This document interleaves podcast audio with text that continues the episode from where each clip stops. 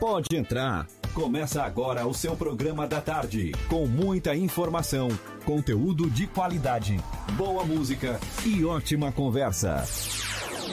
Fique à vontade, a casa é sua.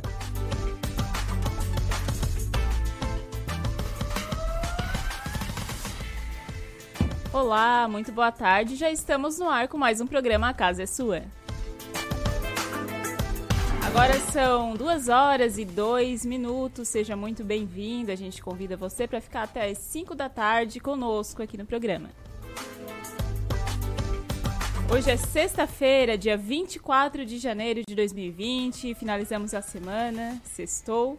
Estamos finalizando também no finalzinho do mês. E hoje a gente vai ter muita coisa boa aqui no programa A Casa é Sua. A gente vai falar sobre xadrez. Você sabia que o xadrez é considerado um esporte e que aqui na região nós temos uma atleta dessa modalidade que é premiada nacional e internacionalmente?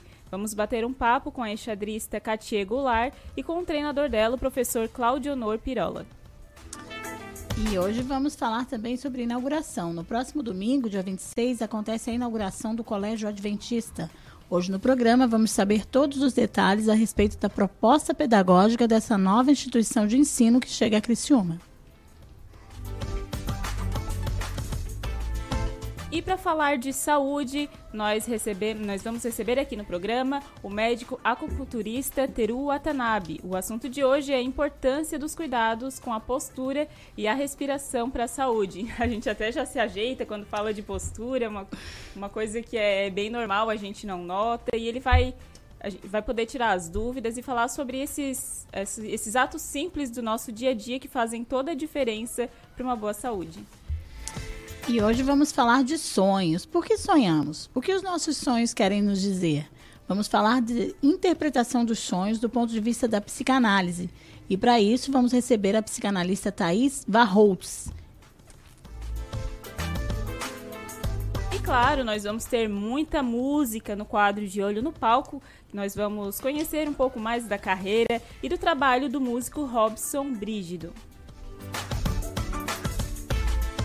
Eu sou Emanuela Justino, vou ficar com a Tereza Carneiro aqui até as 5 na apresentação. A produção do programa, é, junto comigo, é do Gustavo Milioli. Os trabalhos técnicos é de Marcos Knaben e Gesiel de Medeiros. A gente convida você para nos acompanhar nas redes sociais. Estamos ao vivo pelo Dial 89.1 FM, mas você também pode acompanhar pelo youtube.com barra Rádio Cidade em Dia e pelo Facebook. E também pode participar pelo WhatsApp, mandando suas opiniões, sugestões, perguntas, abraços.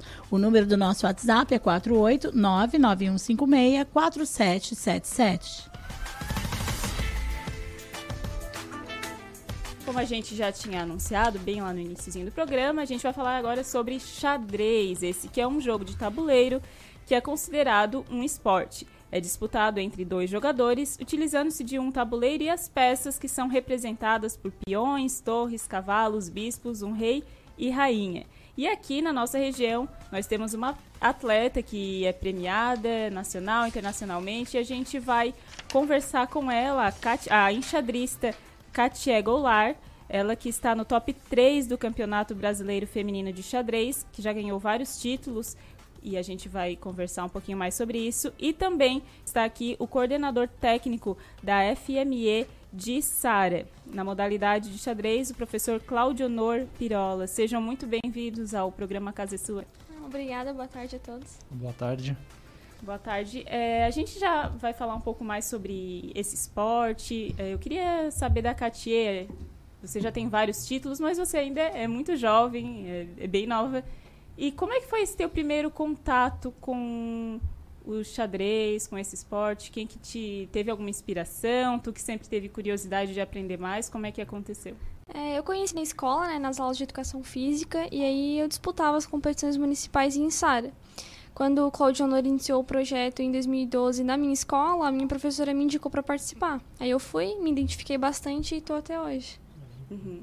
E no caso, como é que foi agora, entrando um pouco da tua premiação? Acredito que a primeira premiação que você teve, assim, a disputa de nível maior, como é que foi essa primeira experiência que você teve? E daí foi a partir dali que tu viu que era isso mesmo, essa carreira que tu quer seguir? Uhum. É, a, mais, a primeira que me marcou bastante foi que eu tinha dois meses de treinamento, né?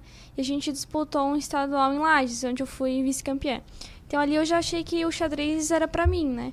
Mas em 2016 a gente conseguiu me colocar aí na equipe olímpica feminina. Então eu estive no Baku, em Baku, no Azerbaijão, e aí eu decidi que eu queria levar o xadrez como uma carreira mesmo, né? Você jogou xadrez no Azerbaijão? Como é que foi essa experiência? Conta pra gente. Foi muito bacana, né? As Olimpíadas são mais de mil atletas envolvidos, então eu pude conhecer os grandes nomes da elite do xadrez, né? Magnus Carlsen, o atual campeão mundial, Rui Fan. Grandes nomes mesmo, então eu, eu me senti muito bem lá, né? Então quis muito me dedicar para avançar cada vez mais. E tá avançando. Estamos tentando. E eu queria perguntar para o Claudio Honor também como é que foi essa tua história de contato com o xadrez. É, desde pequeno também, agora como professor da Catier, instrutor. Como é que foi essa tua relação com o esporte? Sim, é, desde esporte? os 14 anos eu conheci, através de um projeto organizado pelo Fernando Barros aqui em Criciúma, então representei o município por alguns anos. É, tenho a minha formação em mestrado na UFSC, né, então também representei a universidade no campeonato catarinense, campeonato brasileiro universitário, algumas competições internacionais, como o, o Memorial Capablanca em Cuba. E em 2012, né, por iniciativa do Marcelo Senger, em contato também com a Fundação Municipal de Esportes de Sara, a gente iniciou um projeto é, de xadrez, projeto xadrez que educa no município. E qual é o intuito desse projeto que se mantém até hoje? Né? São dois olhares em relação à modalidade. Então, o primeiro olhar é de a gente ter o xadrez é, como uma ferramenta pedagógica. Então, por ser um esporte que trabalha a questão de raciocínio lógico, concentração, planificação, você tem toda uma disciplina de estudo, levar o xadrez na, na escola para que ele pudesse se massificar, ou seja, ter o contato inicial. Ao mesmo tempo, o segundo olhar é aqueles alunos que se destacam, e a Katia foi uma dessas alunas, e, ou que o interesse de se aprofundar na modalidade, tivessem um treino de rendimento onde pudesse aperfeiçoar tecnicamente assim as suas habilidades. Então, com essa perspectiva se iniciou o projeto em 2012. A gente teve a felicidade de encontrar esse grande talento que é a Katia, que desde muito cedo se destacou, assim como outros atletas. Né? Hoje a gente tem uma equipe de base que representa Isara, Nolesk, Joguinhos, Jask.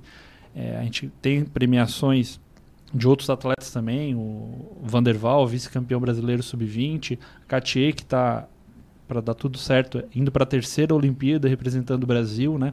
Essa Olimpíada de 2016 em Baku, por exemplo, a equipe olímpica brasileira como é formada? São cinco atletas feminino, cinco no masculino. Das cinco atletas convocadas pela Confederação Brasileira de Xadrez, a única catarinense atleta mais nova é a Katia. Então é um orgulho muito grande para a região e é uma dificuldade grande. Você são muitos atletas disputando essa vaga, né? Eu tenho uma curiosidade. É, o, é uma atividade psíquica, mental, né? Que exige concentração, enfim, planejamento, estratégia. Mas é, por que, que é dividido em masculino e feminino, já que não é uma atividade física? Foi uma boa pergunta. É... Obrigada. Inclusive, como é que funciona o circuito pré-olímpico feminino? Ele é, ele é baseado a convocação no performance das atletas durante dois anos, em abertos do Brasil. Esses abertos do Brasil não existe divisão, nem de gênero e nem de idade. Então já existe esse, esse movimento né, de você integrar. O que tem, na verdade, não é nem masculino e feminino. Você tem, por exemplo, a equipe absoluta, que as mulheres também podem compor, e o feminino. O que ocorre, que é fato, existe uma desigualdade histórica entre homens e mulheres em questão de oportunidade. Isso você vê pelo número de, de atletas no feminino que participam de modalidades esportivas muito uma questão histórica cultural, uma dificuldade muito maior de, da menina viajar. É mais cultural mesmo do que da de capacidade, digamos assim, de não níveis. embate, tanto faz para você concorrer, competir com um rapaz ou com outra moça. Sim, tanto faz tanto que o ciclo olímpico eu disputo a grande maioria das minhas partidas com homens, né? E também não são meninos, são homens idosos, porque também não tem distinção não de tem idade. idade também, é. por exemplo. Não tem distinção nem de gênero nem de idade. É. Uhum. Existe torneios é, exclusivo para as meninas, mas muito mais com o intuito de incentivar e valorizar, né? Porque historicamente você tem um desequilíbrio do número de participantes. Uhum. Então, é uma forma de você incentivar, mas você tem torneio abertos, onde você não tem nenhum tipo de divisão. E como é que é a preparação antes de um campeonato, por exemplo? É, como é que tu faz para se concentrar? Joga, dá uma treinada ali no dia anterior ou não? não? Não, não faz nada relacionado àquilo? Como é que é essa tua preparação? É, normalmente até a semana do evento tem bastante treinamento. A gente treina a parte tática, estratégica, né? E durante ou antes o Claudio Honor como técnico, aí ele estuda os adversários, né? Me prepara para saber como que eu vou enfrentar cada um. Aí também é a parte do, do técnico, né? Como é que o, você, como professor, instrutor dela, é- Sim. e também tem outros alunos, né? Como é que é Sim. essa orientação, até mesmo para fazer outra atividade, de repente, para chegar ali no dia e fazer bonito? Claro. É, no dia a dia a gente treina alguns aspectos do xadrez. Então, para quem já conhece a modalidade, você tem um treino tático, algumas táticas do xadrez, elementos estratégicos e técnicos de finais. Então, você vai é, treinando, estimulando essas qualidades, esse tripé, principalmente. Durante uma competição, toda partida de xadrez oficial ela é anotada. Então isso até é uma atividade bem interessante com os alunos, porque um tabuleiro de xadrez ele também é uma tabela cartesiana, ou seja, você tem cada coluna tem uma letra e cada fileira tem um número. Então você anota os lances numa planilha. Então você tem uma base de dados internacional onde você consegue acessar todas as partidas que são jogadas no mundo. Então num torneio, por exemplo, ah, num- numa final do brasileiro, antes da partida você faz um levantamento das partidas que a tua adversária jogou, por exemplo, e você estuda o estilo de jogo daquele jogador. Ponto forte, ponto fraco, define abertura. E aí você tem esse, essa, essa parte de preparação antes do, da competição. Katia, como é que você é, encara o fato de você ter se destacado? A que você atribui dentro das suas características e da tua, do, teu desem, é, do teu desempenho né, frente ao xadrez, do teu interesse pelo xadrez? O que, que você acha que fez com que você brilhasse nesse, nesse esporte? É, eu acho que a minha personalidade contribui, né? Eu gosto bastante de estudar, mas sempre foi uma questão de dedicação, né? O Cláudio Honor, os professores davam as tarefas e você tem que cumprir, né? Você tem aquela rotina de treinamento. E também gostar, né, daquilo que faz. Eu acho que foi uma soma aí que deu certo. Ai, que bom. O xadrez contribuiu para a tua vida também em, outras, ah, em outros aspectos? Sim, com certeza, né? Ele mudou a forma de eu ver tudo, né? Permitiu que eu conhecesse pessoas, lugares, então acho que é um esporte fantástico. E Que do ponto legal. de vista técnico, assim, digamos, o que, que uma pessoa que pratica o xadrez, às vezes mesmo para jogar, às vezes não tem interesse de participar de algum campeonato, mas quais são os benefícios, assim, o que, que isso melhora dessa atividade? O que, que melhora na vida da pessoa? Sim, na verdade esse talvez seja o ponto de maior orgulho do projeto, né, que a gente sente bastante realizado. É, um exemplo prático, né, a gente tem um- dois alunos, o Cauã Mariani e o Alessandro Matias Machado de Sara. Foram dois alunos medalhistas da UBMEP, né, foram uma das maiores notas da região e são praticantes da- do xadrez. Estão, estão trabalhando com a gente há mais de 3, 4 anos. E muitos alunos né, que mantêm uma rotina, estão na faculdade, então passam pelo, passam pelo vestibular, conseguem se encaminhar profissionalmente. Como a modalidade ela trabalha características como raciocínio lógico, concentração, a capacidade de você bolar um plano, o próprio toda partida tem um tempo também, limite. Ou seja, ela, você precisa administrar esse tempo. Então você imagina um vestibular, por exemplo, um Enem, você tem um tempo para fazer a prova. Então você também precisa regular esse tempo. O xadrez trabalha essas características. Então é o que a gente fica mais feliz de tentar massificar isso, para ter esse retorno na parte escolar. Qual é o tempo máximo de uma partida? Depende, a gente tem é, em torno oficial são três tipos de modalidades. O xadrez pensado, que é com mais de uma hora de duração, normalmente é uma hora e meia para cada competidor. É, o xadrez rápido, com menos de uma hora, e o xadrez blitz, então com no máximo 10 minutos de partida. São esses três tipos de modalidades. E Tem- você já jogou nas três? Jogo nas três, mas a principal é o pensado, né? Por exemplo, a Olimpíada são partidas que duram aí três, quatro horas. Tem intervalos aí, ou não? É direto? Ah, a partida é direto. Você Direto. pode levantar, né, comer, ir ao banheiro, mas a partida continua. Você tem que saber regular o seu tempo, né? Você tem uma hora e meia pra terminar a partida. Certo. E eu queria saber a opinião de vocês, por exemplo, sobre os jogos online de xadrez. Tem gente que gosta de jogar ali para treinar e tal. Aquilo ali faz o mesmo efeito, digamos assim, na, na questão mental, técnica, quanto jogar com um jogador real, com, contra uma pessoa, por exemplo, ou não? Contribui também. O problema, talvez, do xadrez online é que normalmente essas partidas são feitas em, em ritmos muito rápidos.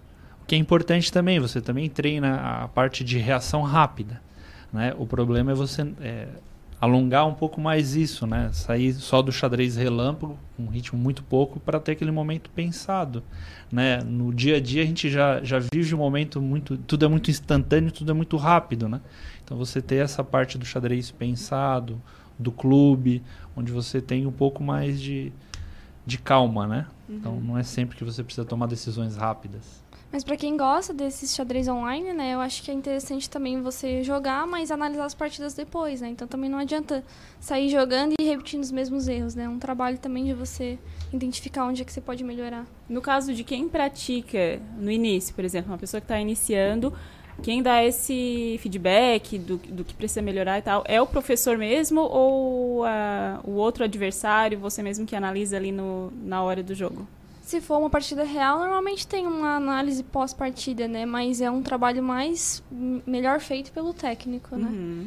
Você também tem no xadrez uma grande literatura, né? Então você tem muito material enxadrístico, né, produzido aí por grandes jogadores que você pode ter como material de estudo, como um, como um horizonte, né? E além da, de realmente praticar esse esporte, tem algum tipo de qualificação, algum curso ou alguma atividade que vocês recomendam para os alunos ou para quem participa, quem, quem pratica o xadrez, para melhorar o desempenho? Tem alguma atividade assim que é. A Katia é bolsista do Supera, né? Que também estimula a parte do, do raciocínio lógico, né? Que contribui também na parte de rendimento dela. É, eu tenho a qualificação de FIDE, FIDE Instructor pela Federação Internacional de Xadrez, né? Então, como é um esporte, ele é reconhecido como esporte olímpico desde o ano 2000 pelo COI. É, então, você tem toda uma estrutura federativa também. Você tem a Federação Catarinense, a Confederação Brasileira, a Federação Internacional de Xadrez. Então, você tem toda uma, uma estrutura aí de, de federativa. Uhum. Em relação aos prêmios que você já ganhou, porque já teve a nível estadual, a nível nacional e internacional, qual foi a partida mais difícil que, que você já teve, assim, que de repente achou, bah, eu acho que não vou conseguir, no fim foi lá e deu tudo certo? Teve alguma assim que te marcou mais? Todos os torneios têm algum momento desse, né? Mas uma partida que me marcou bastante foi no Aberto do Brasil de Niterói no ano passado, contra o Henrique Mackin, que já foi o número 3 do mundo, né? É o maior jogador da história do Brasil. Então foi uma partida que eu joguei com muita emoção também, né? E aí conquistei um empate no final, então é marcante para mim. Tem foi, foi, jogar, foi jogar contra um ídolo, porque Sim. provavelmente né, era um Sim. cara que você admirava, e empatar com ele. Foi muito legal, né? Sim, Henrique Mequinho, né, que na década de 70 figurou entre os três melhores jogadores do mundo, né, foi o primeiro grande mestre do Brasil, revista da Veja, recebeu esse prêmio inclusive no Maracanã, quando ele se tornou o primeiro GM brasileiro. Né? Lembrando de novo a questão do gênero, né? Ela jogou com um atleta. Jogou contra um atleta. Com idade maior, de outro gênero, sem problema algum. Partida bem, bem bacana. Que legal. E hoje tem quanta, quantos alunos que, que você orienta? Então, lá? sobre esses dois olhares, a gente tem mais de 100 alunos que participam dos projetos, seja de iniciação, seja equipe de rendimento. Lá a gente tem Sara parceria com a Fundação Municipal de Esportes de Sara e a ACX e Sara. A ACX e Sara é uma associação que ela é formada pelos pais, técnicos, professores que dão a estrutura. Hoje a gente tem um, uma sala que é mantida pelo clube onde funcionam as oficinas. Aí eu deixo também um convite aos ouvintes que tenham interesse. A gente tem o, o no Facebook a página Xadrez e Sara e o site www.acxicara.com.br tem mais informações, podem entrar em contato também com a Fundação Municipal de Esportes de Sara, né? Para quem tem a curiosidade de estar tá conhecendo, quem sabe colocar o filho para estar tá para estar tá tendo acesso a essas, essas oficinas. Ô, Katia, você acha que você teria chegado tão longe é, no esporte sem essa estrutura e esse apoio que você recebe aí da Prefeitura de Sara, essa organização que existe que... Não, fazem toda a diferença, né? Ano passado também a gente conquistou uma parceria com a Librelato, né? Que agora é uma patrocinadora. Eu tenho o apoio da Unesc também, onde eu curso Educação Física. Então, é toda uma somatória que me permite estar onde eu tô, né? E chegar onde eu quero, enfim. O bom preparo físico também te ajuda nas partidas e no, nas conquistas dos resultados que você vem obtendo? Sim, com certeza, né? O xadrez ele trabalha muita resistência, né? Com partidas aí de 3, 4 horas, o corpo também precisa estar preparado. E foi por isso que você escolheu a educação física ou já tinha essa intenção antes? Como eu planejo né, ter o xadrez aí como uma carreira, então também quero em algum momento trabalhar como técnica, né? Hoje eu já atuo com aulas de iniciação, a gente tem um grupo lá de crianças onde eu consigo dar essas aulas, mas então a educação física vem para agregar nisso, né? Ela tem uma turminha aí de 6 a 10 anos de idade, então são é como bem é bacana. Que, como é que é ensinar xadrez para criança? É uma experiência bem gratificante. Às vezes a gente acha que elas não vão gostar, porque é um esporte muito parado, mas elas adoram, principalmente essa faixa etária aí. Porque é desafiador, né? Elas têm os problemas para resolver, então elas acabam se empolgando bastante. Que exige concentração e exige ficar ali é, quietinho, pensando como é que é Sim, com a criança. Mas ao mesmo tempo. Eles ficam quietinhos? Ficam em Ficam. grande parte sim, porque, é, porque quem não conhece a modalidade, às vezes tem essa ideia como um esporte mais parado, que não tem a parte de, da emoção. Mas como ele envolve muito a questão de criatividade, querendo ou não, é um esporte que simula uma guerra entre dois exércitos. E você, então você consegue trabalhar muito a questão do imaginário com a criança. E uma bandeira que a gente tem muito forte é colocar o xadrez cada vez mais nas escolas, inclusive como uma matéria curricular. Então, uma bandeira é nos cursos de educação física a gente ter essa cadeira, né, que possa formar professores de educação física, por exemplo, a utilizarem o xadrez no dia a dia escolar. Porque é principalmente nessa faixa etária, de 8, 10 até 14 anos, você tem, onde você tem o maior número de alunos que tem o interesse. Né? É um esporte envolvente quando você conhece ele. Esse é o grande e come bandeira. começar cedo é, contribui para que a pessoa para que tenham mais interessados né e praticantes. Sim. Com certeza. Até é, sobre isso a gente tem uma parceria com Nações Shopping. Esse ano a gente vai novamente fazer o oitavo circuito issarense de xadrez rápido. Então ele é um torneio regional. São mais de sete cidades da região sul que participam dele. E a gente tem três divisões. Uma dessas divisões é a divisão escolar, que são para alunos até 10 anos. Então é a divisão onde a gente tem o maior número de participantes. Então a gente já tem a data da primeira etapa marcada, dia 4 de abril. Em breve a gente já lança o regulamento, o folder. Então a gente já deixa para os ouvintes aí o convite para estar tá participando desse evento, conhecendo. E quem tem um filho que já conhece o xadrez está inscrevendo e participando do evento. Se preparando, né? Legal, já fica aí o convite. A gente tem recado aqui no YouTube. O Thiago Melo é, mandou Dali ACX e Sara, eu acho que vocês devem conhecer. um abraço, Thiago. E também o Vander Uliui, como tá aqui. Ele mandou um Dale, mandou um Dale ali para vocês. Legal. Um abraço para vocês aqui na participação do YouTube. Gente, eu agradeço a participação de vocês. Passou o contato ali. Tem algum telefone, de repente, para quem quer ligar lá para a fundação, tirar dúvidas? Que dá para passar? Pode entrar em contato comigo. Meu telefone é 9 9612 4359, assim como o site, o Facebook ou na prefeitura de Sara. Entrar em contato e ter as informações em relação a, aos dias e locais de treinamento. Certo, a gente agradece a participação de vocês e a gente deseja conversa... sucesso para a Katia aí na sua Ainda carreira de enxadrista. Muito obrigada, obrigada pelo espaço também. Lembrando que esse ano a gente tem, vai ter as Olimpíadas né, de xadrez que vão ocorrer em Moscou. A Katia hoje é a número 2 entre os hate performance. Então, em junho a gente vai ter a definição. Quem sabe a Katia vai estar novamente aí representando é, o Brasil nas Olimpíadas Mundiais de Xadrez. E depois vindo contar tudo pra gente aqui. com certeza. A gente conversou com a enxadrista Katia Goulart e também o coordenador técnico da FME de Sara, professor Claudio Honor Pirola. Mais uma vez, muito obrigada, parabéns pelo trabalho de vocês, sucesso. Obrigada. Agora são 2h25 da tarde, a gente vai saber como é que vai ficar o tempo para o final de semana. Chegou a hora da previsão do tempo com Ronaldo Coutinho. Clima na cidade. Tudo sobre o tempo.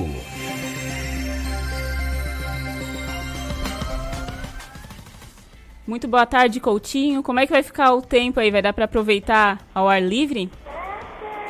Sim, vai. É, vamos ter aí condições de, de tempo assim no geral, mas para bom na região, a temperatura está bastante agradável, né? Nós estamos com máximas aí na faixa, deixa eu ver aqui, Criciúma está em 27,2 de temperatura, está extremamente agradável para essa época do ano. Sol, nuvens e chuva isolada, mas está cada vez mais gradativamente melhorando a condição do tempo aí na região. E vai manter esse panorama de tempo é, bom no sábado, domingo, friozinho de manhã, esquenta de tarde, principalmente domingo, e aproveitável né, para qualquer atividade ao ar livre em geral na região. Mantém a tendência de tempo também com um tempo bom na segunda, mas já ameaçando alguma chuva ou trovada isolada entre a tarde ou a noite. Pergunta?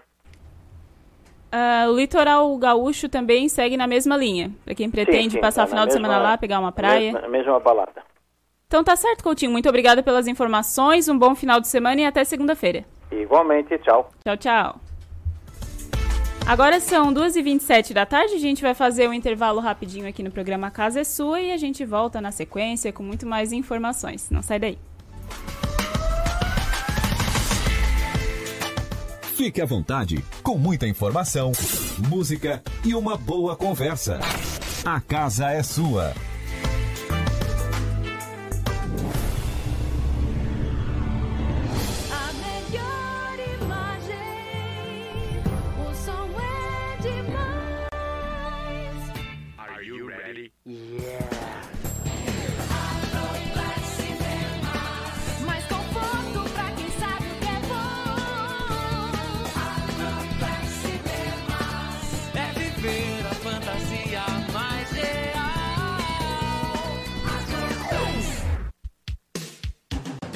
Rádio Cidade em Dia, 89,1 FM. Conteúdo conectado com a sua vida. Amor, não fique preocupado, mas hoje à noite eu sonhei com o meu ex. Papai, eu tenho dois namorados e estou pensando em ampliar para me desculpe a franqueza, mas acho que você engordou. Vovó, aquela sua sobremesa é muito ruim, foi por isso que sobrou. Aquele seu perfume que eu adoro, hum, camisa autografada do Brasil não sumiu, eu dei pro filho da empregada. Eu uso seu batom e seus vestidos sempre que você está dormindo. A cada dez vezes que a gente namora, em oito delas acabo fingindo. Tem muitas coisas que a sua família não precisa saber. Mas se você é doador de órgãos, isso você tem que informar. Seja um doador, avise sua família. Uma campanha da APAR. Uma campanha, Grupo Catarinense de Rádios. Curta, comente e compartilhe a Rádio Cidade em Dia no Instagram. Arroba Rádio Cidade em Dia. As emissoras de rádio e televisão de Santa Catarina estão mais unidas do que nunca. Unidas pela clareza e objetividade do conteúdo que chega até você. Com material de qualidade no jornalismo e no entretenimento. Em época de fake news, essa é a nossa missão. O desafio é grande. Mas como não pensar grande se a nossa programação chega a milhões de pessoas? se são os nossos comunicadores os verdadeiros e maiores influenciadores. Por isso, estamos lançando um grande movimento para promovermos mudanças no jeito que se faz comunicação, em todos os meios. Participe, mas venha pensando grande. Grande como o futuro que todos nós queremos. Grande como Santa Catarina. Pense grande. Pense rádio. Pense TV. Um movimento da Acaerte. Olá, eu sou o Fabrício Júnior e estou aqui na Rádio Cidade em Dia de segunda a sexta-feira no programa Redação Cidade.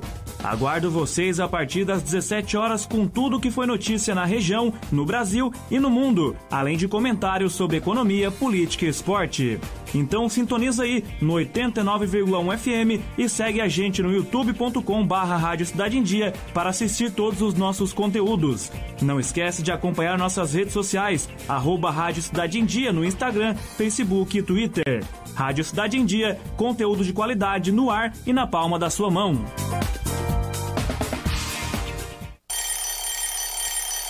Desperte a sua empresa para o mundo digital. Com gerenciamento de redes sociais e geração de conteúdo online, a Time Marketing Digital torna o seu negócio um case de sucesso. Através de um planejamento estratégico, você conquista novos clientes e potencializa suas vendas. Não perca mais tempo. Seja Digi, seja Time. Entre em contato 48 30 45 17 17. Fique à vontade, com muita informação, música e uma boa conversa. A casa é sua.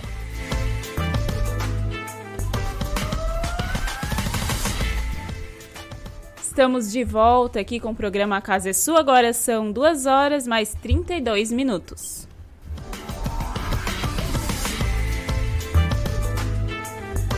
A gente convida você a se inscrever no nosso canal no YouTube, youtube.com.br Rádio Cidade em Dia, do qual a gente está ao vivo agora. Você pode nos acompanhar em tempo real, tudo que acontece aqui.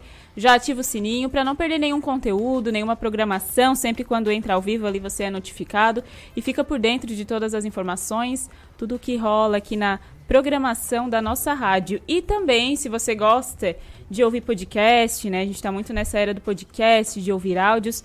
Estamos também no Spotify, Rádio Cidade em Dia. É só você ir lá no aplicativo, procurar seguir a nossa playlist e conferir todos os conteúdos. Às vezes tem uma, uma entrevista, algum conteúdo que você perdeu ou quer conferir de novo, não tem problema, tá tudo lá. A Rádio Cidade em Dia é uma emissora é, que fornece conteúdo multiplataforma. Estamos presentes em todas as plataformas e você não tem por que perder a nossa programação, né? A gente quer é, deixar o convite também para você interagir, mandar a sua mensagem. Às vezes você tem alguma sugestão de pauta, algo legal, algum projeto legal aí do seu bairro, uma história. Nós temos aqui o quadro Me Conta essa História. A gente conta histórias de pessoas que têm algo, uma história para contar, algo de bom. Se você conhece alguém e acha que essa história merece ser contada, pode entrar em contato com a gente pelo 48 991 4777 que a gente vai entrar em contato, a gente vai analisar e quem sabe a gente pode ver aqui. Então, tem muita, muita gente boa, muita coisa legal aqui na nossa região que a gente quer mostrar então você pode ficar à vontade para sugerir pautas, o que você gostaria de ver aqui no programa. Fazer, né? perguntas, fazer perguntas, mandar abraços, concorrer, porque às vezes a gente tem sorteios, enfim. Fica ligadinho na programação e participa. Com certeza. Olha que notícia legal. Alunos do IFSC desenvolvem guincho hospitalar para a Pai de Orleans. A estrutura é capaz de movimentar uma pessoa de até 80 quilos. Estudantes do curso de Engenharia Mecatrônica do campus de Criciúma, do Instituto Federal de Santa Catarina, o IFSC, desenvolveram um guincho hospitalar elétrico para o uso na locomoção de pessoas com dificuldades motoras. O equipamento foi entregue à PAI de Orleans e será usado no trabalho diário dos profissionais que atuam na instituição. O guincho hospitalar é uma estrutura metálica utilizada em hospitais e instituições como a PAI para transferência de pessoas com dificuldades motoras. Podendo movimentar o guincho para qualquer direção, subir e descer a barra superior de forma automática, o guincho oferece mais facilidade e evita o esforço, né? Possíveis problemas ergonômicos para os profissionais, além de proporcionar mais conforto e segurança para os alunos e pacientes. A estrutura é capaz de movimentar uma pessoa de até 80 quilos com segurança. Para exemplificar, o guincho pode ser usado para retirar uma pessoa com deficiência da cadeira de rodas, por exemplo, e até a cama para exercícios, para realizar exercícios, trabalho que normalmente precisa ser feito por mais de um profissional. Então, facilita muito o trabalho dos fisioterapeutas, dos enfermeiros, dos profissionais que precisam atender esses pacientes, né? É, De acordo com Eduarda Borgenzan, fisioterapeuta da PAI de Orleans, o aparelho facilita o trabalho diário com pacientes pesados, cuja sobrecarga acaba incidindo nos profissionais que lidam com eles, né? O equipamento fornece ainda maior segurança e conforto aos pacientes. O projeto é integrador. O equipamento foi desenvolvido ao longo de quatro meses por alunos de engenharia mecatrônica do campus de Criciúma do IFSC na disciplina de projeto integrador na qual os alunos aplicam os conhecimentos do curso em uma atividade prática. Orientados pelos, pelos professores Felipe Pauletti e Vilmar Bristotti, os alunos da sexta fase do curso partiram de um projeto semelhante que havia sido realizado por colegas e entregues à PAI de Criciúma no final de 2018. Foram feitas adaptações e correções em relação ao projeto anterior, as barras agora são cilíndricas e os pés do guincho abrem e fecham, facilitando o transporte dentro da instituição e o acesso em cadeira de rodas. O guincho é todo desmontável, podendo ser levado para outros locais. A parte elétrica também foi modificada para dar mais segurança e eficiência ao equipamento. Para o estudante Paulo Zimmermann, responsável pelo projeto, o maior desafio era a responsabilidade em se tratando de pessoas, o cuidado com a segurança era ainda maior, sempre sendo necessário ter em mente que qualquer falha pode colocar a vida de alguém em risco. O trabalho foi realizado junto aos colegas Gabriel Alves André, Gabriel Quaresma e Vitor Vieira de Souza. Segundo o professor Felipe Pauletti, as atividades como essa são uma oportunidade dos alunos vivenciarem na prática o que é o trabalho de um engenheiro – do desenvolvimento de projeto à supervisão de sua execução, precisando encarar desde os cálculos até a parte burocrática. Além disso, o trabalho como uma instituição assistencial ajuda a ampliar o leque de atuação dos futuros profissionais.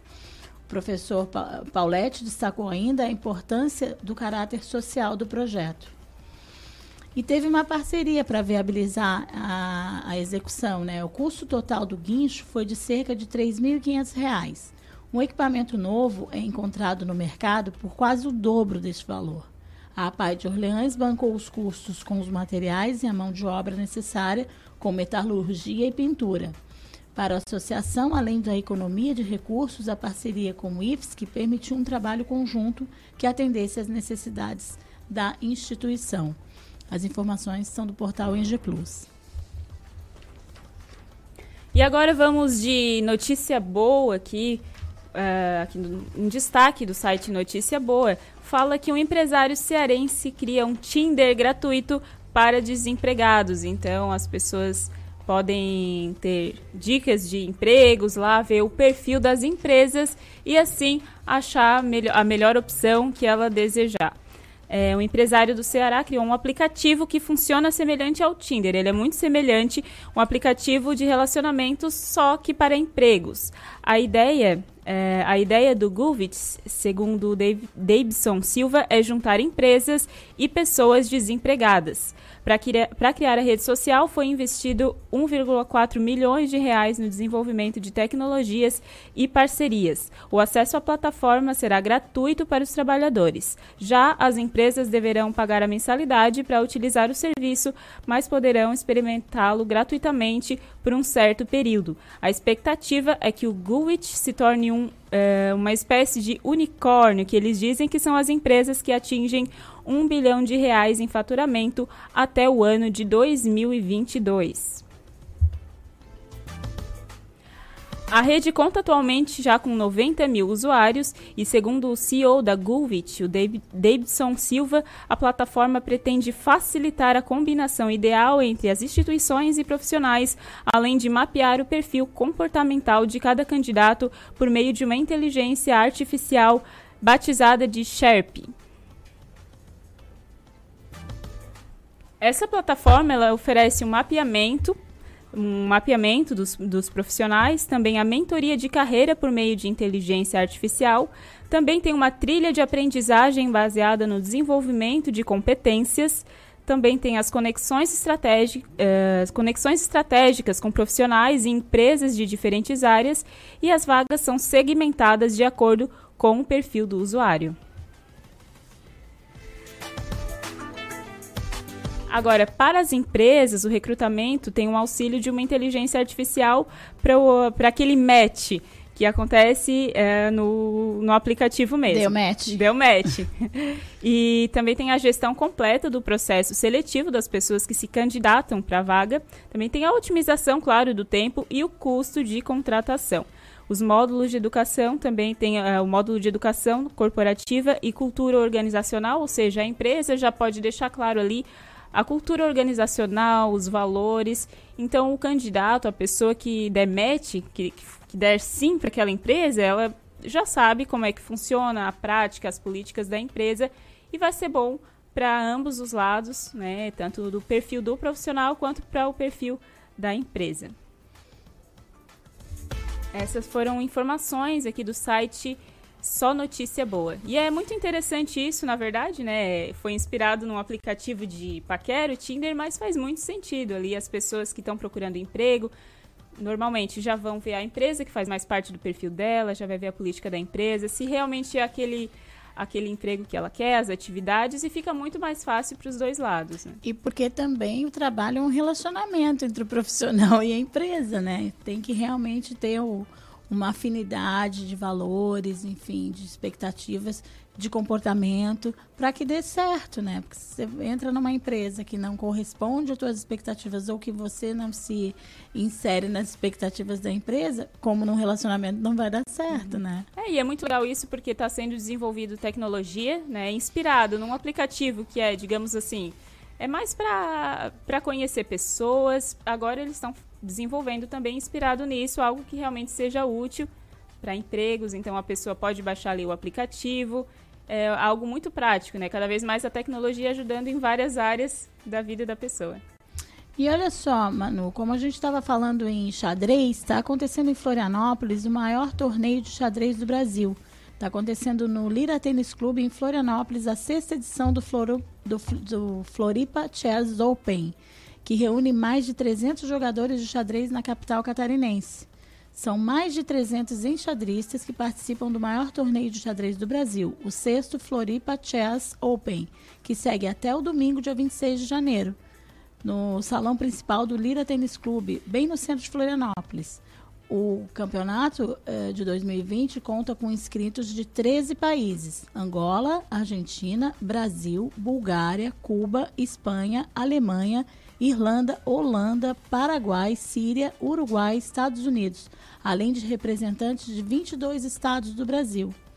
É grande, né, o, o evento. Um campeonato bem relevante, a gente falava aqui no, no bloco anterior. Então, esse que é um esporte a gente notou que nos últimos tempos vem sendo mais falado na mídia, inclusive, as pessoas estão se interessando mais. E é, isso é muito interessante, né, para pluralidade de, de atividades aqui da região também e valoriza o, o esporte, valorize os atletas dessa modalidade. E insere o Brasil em contextos diversificados, né? O Brasil tem tantas possibilidades, um país tão grande. É, é, na graduação dos participantes que se pode notar a relevância do evento. São 14 grandes mestres, 6 mestres internacionais, 17 mestres FIDES, 31 mestres nacionais, 12 candidatos a mestres, duas mestres internacionais feminina e uma mestre FIDE feminina. A premiação no geral do evento será de 33 mil reais, divididos em várias categorias que abrangem enxadristas de todas as idades a partir dos seis anos. A categoria feminina vai contar com um prêmio inédito de R$ 6.700 distribuídos à campeã até a décima colocada. Os amantes do xadrez tem, tem campeonato acontecendo em Florianópolis. E o que você faria se achasse mais de 100 mil reais em um sofá usado? Você vai falar, comprar um, comprou um sofá usado e achasse um dinheiro ali que faria? Desses que a gente é, compra no Brick? Dinheiro, dinheiro normal mesmo, porque olha só, um homem, acha, um homem achou 175 mil reais em um sofá usado que ele comprou e ele devolveu a dona. Assim, isso é, é, é é uma matéria que foi publicada né, aqui no, no site Só Notícia Boa. Uh, é algo que é para ser normal, né? Por exemplo, para devolver, mas não é, é seu dinheiro, Isso, né? É. Como é que eu vou ficar com dinheiro que não é meu? É, Mas é gente- uma mas- atitude muito louvável, digamos assim. Vira mas- notícia porque é incomum. Isso, mas era para ser normal, né? Ah, no caso, ah, esse caso de honestidade em alta veio por causa que um homem encontrou um verdadeiro tesouro escondido dentro de um sofá usado que comprou. Ele comprou, é, ele encontrou 43.170 dólares em dinheiro, que isso dá quase 175 mil reais, e devolveu tudo à verdadeira dona. É, o caso ocorreu em Michigan, nos Estados Unidos, onde ele comprou, resolveu comprar um sofá em segunda mão no mês passado na loja Habitat em Ossovo. Ele depois que foi decidiu descansar nele em algumas semanas, ele achou que alguma coisa estava desconfortável naquele sofá e procurando o motivo, a nora dele desabotou as almofadas, ele normalmente para ver o que, que poderia arrumar e eles acabaram achando a quantia em dinheiro da antiga dona que costumava guardar, né? Não, não, não, não preferiu não botar em poupança, em aplicar, mas guardava no sofá, uns no sofá, outros embaixo do colchão. E Se tiveram desfez do sofá, o dinheiro foi junto. e esqueceu dessa grande quantia, né? 43 mil dólares, mais ou menos, dá mais de 100 mil reais. E eles tiveram a sorte de ter uma pessoa honesta que decidiu devolver essa alta quantia, que com certeza é de muitos meses, muito, muitos meses de investimento, de trabalho. Enfim, tá aí uma boa notícia, um exemplo a ser seguido, né? Não só em grandes quantias, também em pequenas. E o nosso assunto agora é educação. Estamos recebendo aqui no, no estúdio, né, na- no programa Casa é Sua, o diretor do Colégio eh, Adventista, que inaugura no próximo dia 26, em Criciúma, Renato de Almeida Marcelino. Boa tarde, Renato. Boa tarde, tudo bem? Tudo bem? Bem-vindo ao programa. Obrigado, prazer estar aqui com vocês. É é a segunda situação que eu estou aqui, né? Eu estive em outro programa aqui, realmente fomos bem recebidos, muito bom. Estamos muito felizes com esse contato, com essa parceria com a, com a Rádio Cidade em Dia, viu? Ah, nós que agradecemos a presença. É, nós convidamos vocês aqui no programa Casa é Sua porque a gente quer conhecer um pouco melhor a, a no- a proposta pedagógica dessa nova instituição que está abrindo suas portas em Criciúma, que tem a inauguração prevista para domingo, dia 26. O que, que vocês estão trazendo de diferente e de, é, em relação à educação? Olha, temos algumas novidades que essa daí eu vou deixar só para domingo, tá bom? Tá bom. Fazer um mistério aqui. Mas o que acontece? A, a rede adventista é uma rede assim, é- ela é muito conhecida, por mais que seja nova aqui em Criciúma, né? Nós estamos fazendo parte aí de um, de um número de 165 países no qual nós temos a nossa instituição de educação sendo bem representada. Aqui no Brasil nós estamos aí com com uma média de 479 unidades, né? São 210 mil alunos, pelo menos até o último censo, né? Agora com o processo de matrículas, então você tem um número maior aí.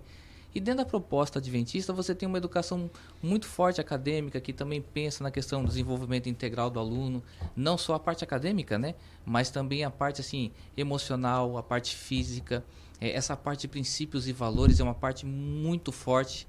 Trabalhamos mesmo esses valores, até achei interessante, né, na entrevista anterior aqui, você vê que honestidade, você vê que esses, esses valores que é transmitido de pai, de mãe para filhos, né, então a escola trabalha muito isso, ela é muito próxima, tá? Se você perguntar assim, Renato, mas e a parte acadêmica? Trabalhamos muito forte com metodologia ativa, né, construção do conhecimento, experiência de campo, né, estações de estudo. Então, nosso campus ali, nossa, nossa unidade, é, dentro das suas dimensões, você percebe assim que você tem vários pontos que você faz com que o aprendizado seja significativo, desenvolvendo habilidades dos nossos meninos. Então, esse é um diferencial muito bacana, né?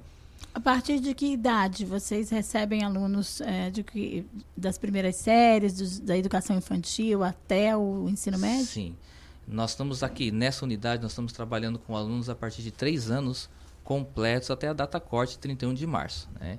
Então você tem ali dos três aninhos até os, o pré-5, né? cinco aninhos, que é o infantil, Fundamental 1, que é do primeiro ao quinto ano, e aí o Fundamental 2, do sexto ao nono ano. Então, para este ano, nós estamos trabalhando com esses, eh, com essas séries aqui, tá? Inicialmente. E pretendem implementar ensino médio futuramente? Sim, sim, já para o ano que vem nós já estamos pensando sim, porque por exemplo, a nossa turma do nono ano já vai ser o nosso primeiro ano do ensino médio ano que vem. Então assim, começamos e agora damos a sequência até a meninada sair para a universidade. E vocês cumpriram o cronograma, né? Porque a ideia foi o colégio estar pronto em dezembro e está inaugurando em janeiro. Olha, ontem, né, eu tava conversando, falei assim, esse, esse branquinho aí do, do cabelo, né? É pó de tinta? Eu falei assim, não, é cabelo branco mesmo porque deu trabalho, viu? Mas assim, deu tudo certo, né? 26 agora, inaugura, dia 3 do 2 já inicia as aulas e já está sendo tudo programado direitinho para cumprir o calendário. Foi realmente assim um tempo recorde, né? Nós começamos a construção ali é, no mês de junho praticamente.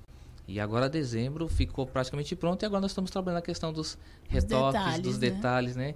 Para poder fazer com que o ambiente seja cada vez melhor. E a campanha de matrículas foi é, respondeu à expectativa que vocês tiveram quando iniciaram a, as obras da escola? Sim, sim. Na realidade, assim, olha, é, o projeto, ele, nós estamos na primeira fase do projeto, tá? O projeto aí ele é para 2 mil alunos futuramente. Então a nossa, a nossa estrutura hoje ela tem capacidade para 900 a mil alunos. Então como nós chegamos novos aqui né, em Criciúma, por mais seja uma rede mundial, é, você, nós começamos ali com uma média de 300 alunos, é a média que nós estávamos pensando em trabalhar de início. É, hoje nós estamos ali com seus 250 e ainda tem alguns processos que estão abertos, né? Então, nós vamos atingir exatamente a meta que nós pretendíamos mesmo, uma média de 300 alunos. É, o professor está dizendo que é, é uma rede internacional, né? Uma rede mundial. Vocês têm é, parcerias com outros países para os alunos que forem fazer intercâmbio? Vocês oferecem, já que tem uma estrutura internacional, vocês oferecem isso? Sim, olha, olha que interessante. Nós temos, tanto que no ano passado, né, eu acompanhei nossos alunos que foram para o intercâmbio. E nós passamos ali, foram 15 dias, né? Ficamos em Roma, ficamos em Londres e terminamos o intercâmbio na França para depois retornarmos para o Brasil.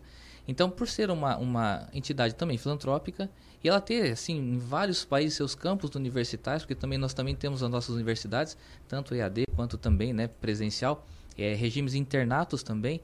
Então, fica muito mais tranquilo de nós trabalharmos essas questões do intercâmbio. Tanto que nós já temos agência própria de intercâmbio. Então, um ano nós vamos para a Europa, outro ano nós vamos para os Estados Unidos. É, dependendo do campus, por exemplo, em outras regiões do país, que você tem um, contingente maior, uma demanda maior, você consegue fazer os dois no mesmo período, né? Então, assim, é, é muito tranquilo e muito engrandecedor. É um curso de imersão mesmo na língua inglesa, né? Então, você vai, você vai ficar ali, por exemplo, tem a parte cultural e você tem a parte que você tem aulas o dia inteiro e no outro dia você vai para o campo experiências. Então, hoje nós estudamos, no outro dia nós vamos, por exemplo, para o shopping, para o museu, para o parque. Então, a gente vai fazendo todo esse mix de aula dada e aula praticada no dia seguinte. Ah, o ensino de língua estrangeira começa a partir de que fase no, no, na escola? Olha, esse é um dos diferenciais nossos aqui em Criciúma, tá? Pré-3, pré-4 e pré-5, dos 3 aninhos até os 5 aninhos, nós temos um projeto bilíngue. E é um projeto bilíngue, assim, bilíngue mesmo, bem diferenciado, tá? Ou seja, não são aulas é, de inglês, são aulas em inglês. Então, o material didático da professora regente é o mesmo material didático da professora de inglês, no caso. Então, o que acontece? Enquanto a professora regente trabalha um conteúdo, por exemplo, natureza, então, em um determinado momento, todos os dias, uma hora por dia, então entra a professora de inglês e ali não se fala mais português. E ela vai usar o mesmo material, o mesmo conceito, o mesmo conteúdo que a professora regente estava trabalhando.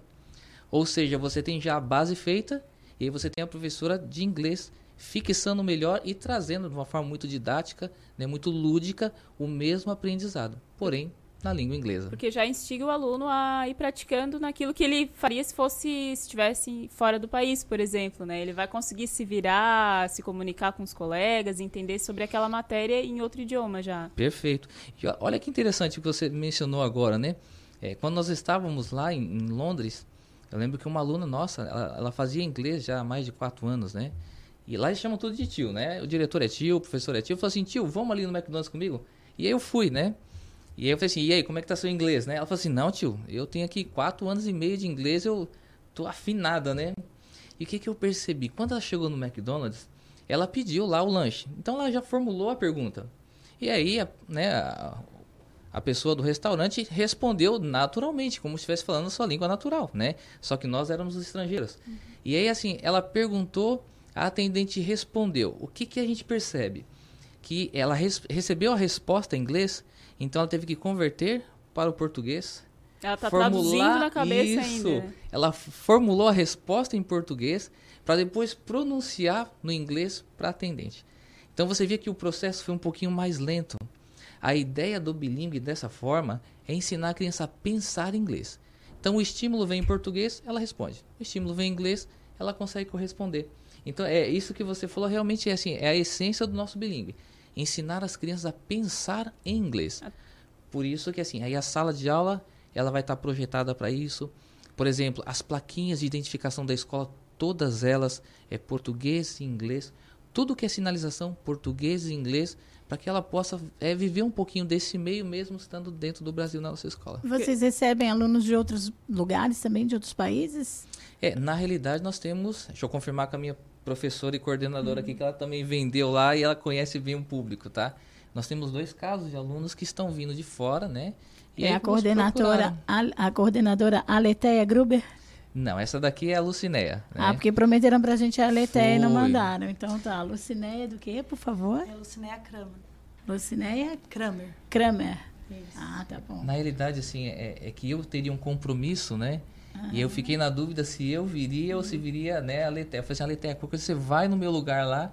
E a gente conseguiu alinhar, né? Eu falei, ah, tá tudo certo, deixa que eu. É que a Letéia é a coordenadora de campo, É né? a geral, né?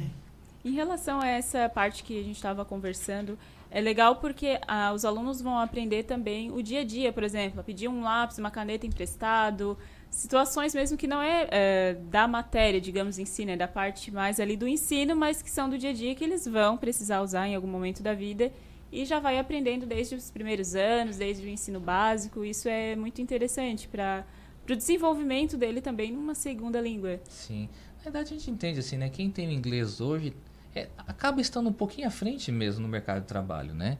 Ou até em algumas outras situações.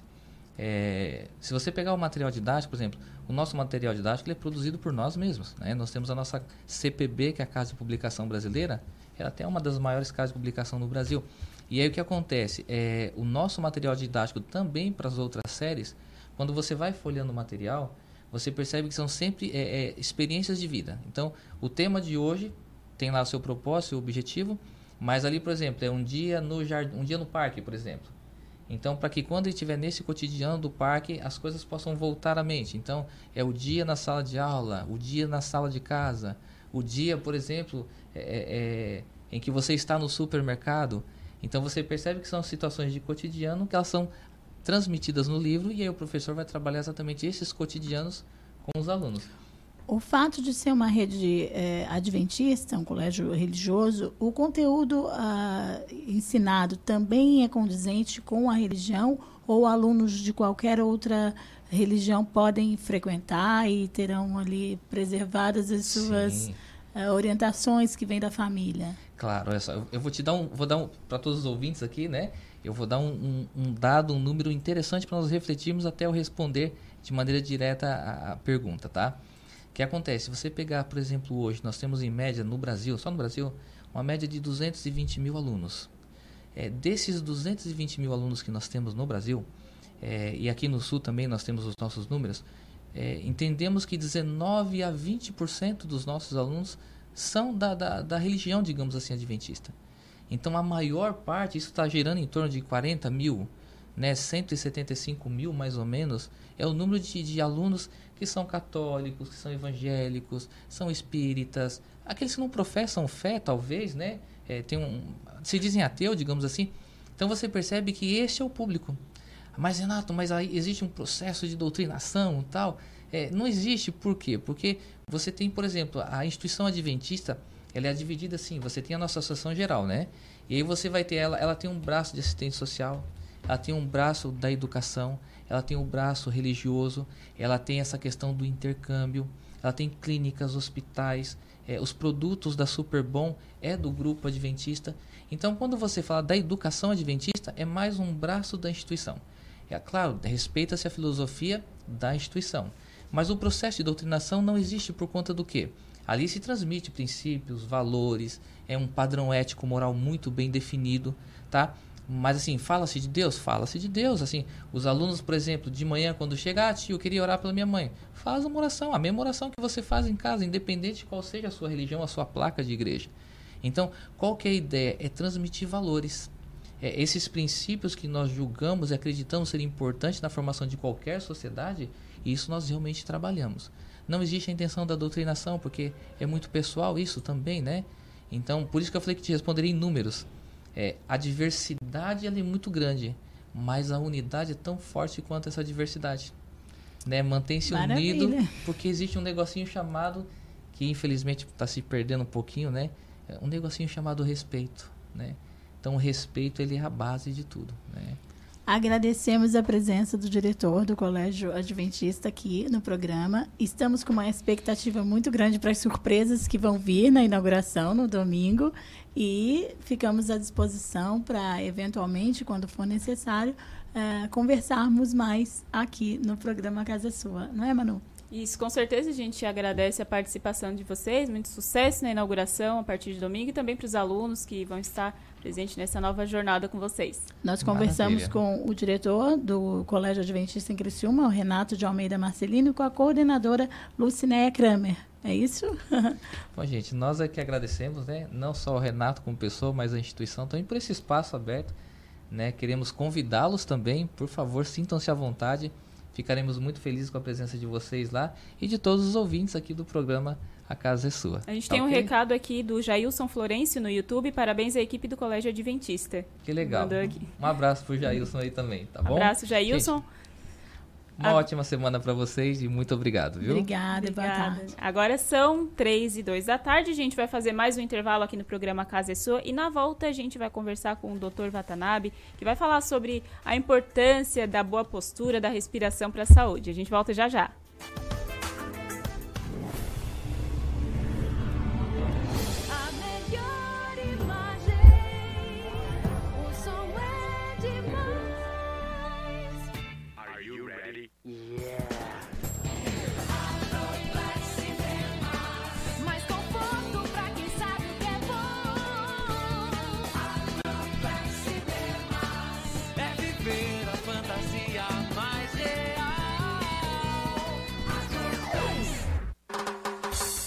ZYN 553. Rádio Cidade em Dia. Conteúdo conectado com a sua vida. As emissoras de rádio e televisão de Santa Catarina estão mais unidas do que nunca. Unidas pela clareza e objetividade do conteúdo que chega até você. Com material de qualidade no jornalismo e no entretenimento. Em época de fake news, essa é a nossa missão. O desafio é grande mas como não pensar grande se a nossa programação chega a milhões de pessoas? Se são os nossos comunicadores os verdadeiros e maiores influenciadores. Por isso, estamos lançando um grande movimento para promovermos mudanças no jeito que se faz comunicação, em todos os meios. Participe, mas venha pensando grande. Grande como o futuro que todos nós queremos. Grande como Santa Catarina. Pense grande. Pense rádio. Pense TV. Um movimento da Acaerte. Curta, comente e compartilhe a Rádio Cidade em Dia no Instagram. Arroba Rádio Cidade em Dia. Conteúdo de qualidade, entrevistas na íntegra e os melhores momentos da programação. Curta, comente e compartilhe. Arroba Rádio Cidade em Dia no Facebook, Instagram, Twitter e YouTube. Desperte a sua empresa para o mundo digital. Com gerenciamento de redes sociais e geração de conteúdo online, a Time Marketing Digital torna o seu negócio um case de sucesso. Através de um planejamento estratégico, você conquista novos clientes e potencializa suas vendas. Não perca mais tempo. Seja Digi, seja Time. Entre em contato 48 30 45 17 17. Amor, não fique preocupado. Mas hoje à noite eu sonhei com o meu ex. Papai, eu tenho dois namorados. Estou pensando em ampliar pra três. Querida, me desculpe a franqueza, mas acho que você engordou.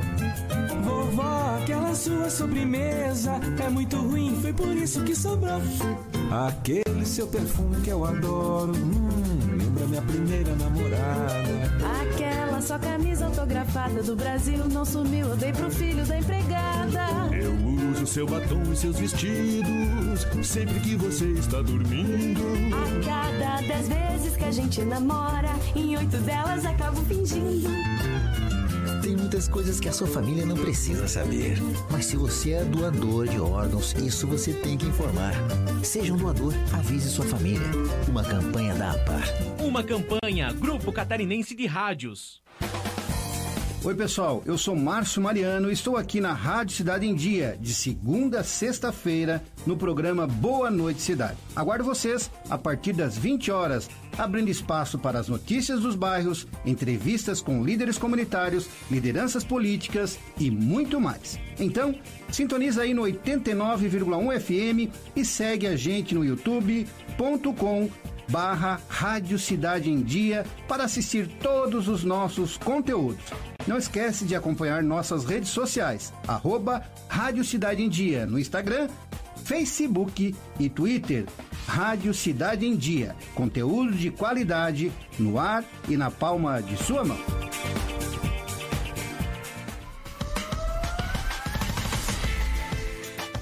Fique à vontade, com muita informação, música e uma boa conversa. A casa é sua.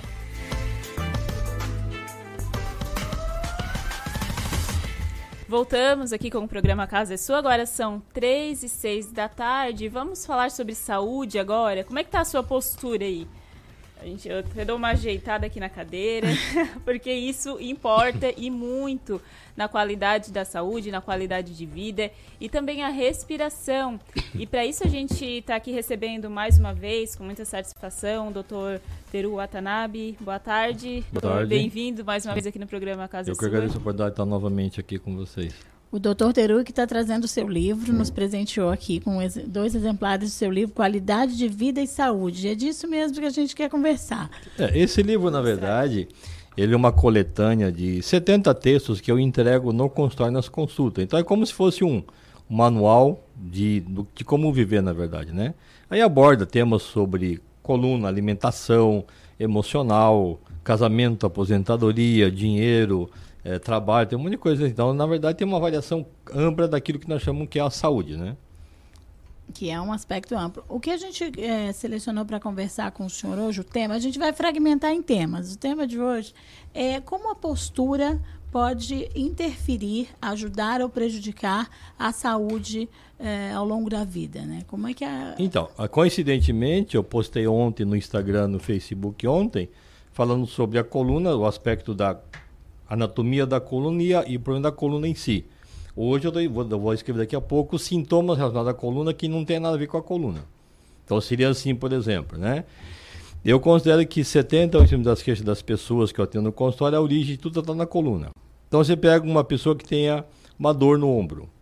Aí você faz exame no ombro e não tem nada no ombro. Mas a origem vem da cervical, porque é onde sai a inervação.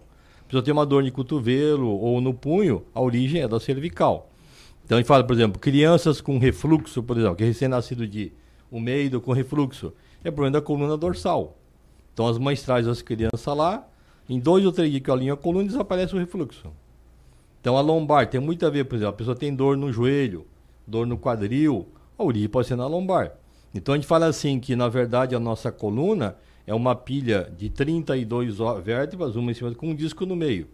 Então quando eu estou em pé, por exemplo, o peso na lombar equivale a mais ou menos em torno de eh, 120 quilos. Sentado corretamente, o peso aumenta para 170. E sentado incorretamente, ele vai para 250. Se você abrir na página 43 ali, é o que a gente relata sobre esse aspecto assim. É como é que é a coluna nesse. Então, o que nós falamos é assim, então, você começa a fazer a lesão na coluna quando se acorda de manhã. Então, quem já teve filho, você vai lembrar quando a criança tinha seus 2, 3, 4 anos, a mãe chama para acordar, ela nunca pula da cama. Então a mãe chama, ela dá uma espreguiçada de um lado, depois do outro. Terceira coisa que ela acorda. De tanto a mãe ficar brigando, ela começa a acordar errado. Que é o que nós acordamos dizer, a maioria.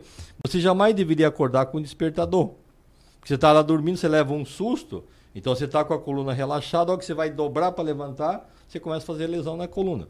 Então isso vai levar talvez um, dois, cinco, até dez anos para aparecer o sintoma, mas vai aparecer com certeza. Doutor, como o senhor falou ali sobre, né, o ideal seria não acordar com o despertador para não acordar no susto e tal.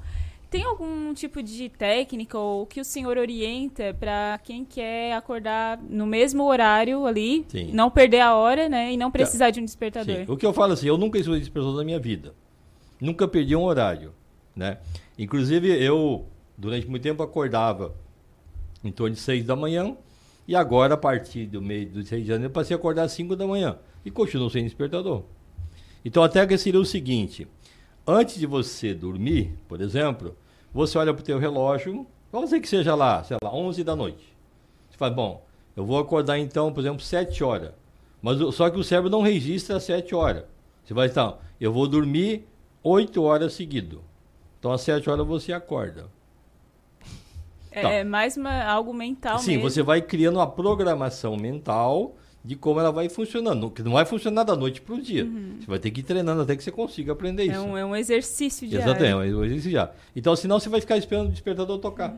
É bom treinar no final de semana, né? Não trabalha, daí se tiver se não acordar ali no Sim, horário, não vai ter exatamente. grandes Eu acho que é- problemas. é importante para a pessoa ter, começar a ter certeza que você consegue acordar. Mas tá? a gente acaba acordando mais ou menos no mesmo horário, mesmo quem tem o despertador por segurança, quem tem um horário é, que se levanta durante anos, às Sim. sete da manhã, por exemplo, é, acaba acordando naquele horário. Só que às vezes a gente tem medo, né? Eu não acordo. Tu não acorda. Tem que ter o despertador, senão eu não acordo. Ah, daqui uns não anos você acordo. vai começar a acordar. Então, mas Não exatamente. acordo. Mas se você dorme achando que não vai acordar, realmente não acorda. Eu não Tá? acordo. Desde que idade a gente pode. É, o senhor fala dos bebês, dos recém-nascidos, que já têm desvio, né? Problemas Sim. de coluna e tal. Mas na infância, como é que a gente educa as crianças? Elas já têm essa sabedoria, né? De se espreguiçar, de não pular da cama. Sim. que- Mas é, como é que os pais podem ajudar na educação da postura desde pequenininhos? Bom, primeira coisa é que eles têm que ter a postura correta. né? Ser exemplos. Então, você não pode exigir do filho aquilo que você não faz. Né? Então, primeira coisa tem que aprender. Então, ele tem que observar que você acorda direito, senta direito, faz atividade física, todo esse processo. Né? Carregar o peso, todo esse mecanismo. Então, como a maioria não sabe, a tendência normal é que a gente vai ensinando para o filho exatamente as maneiras erradas de como fazer as coisas.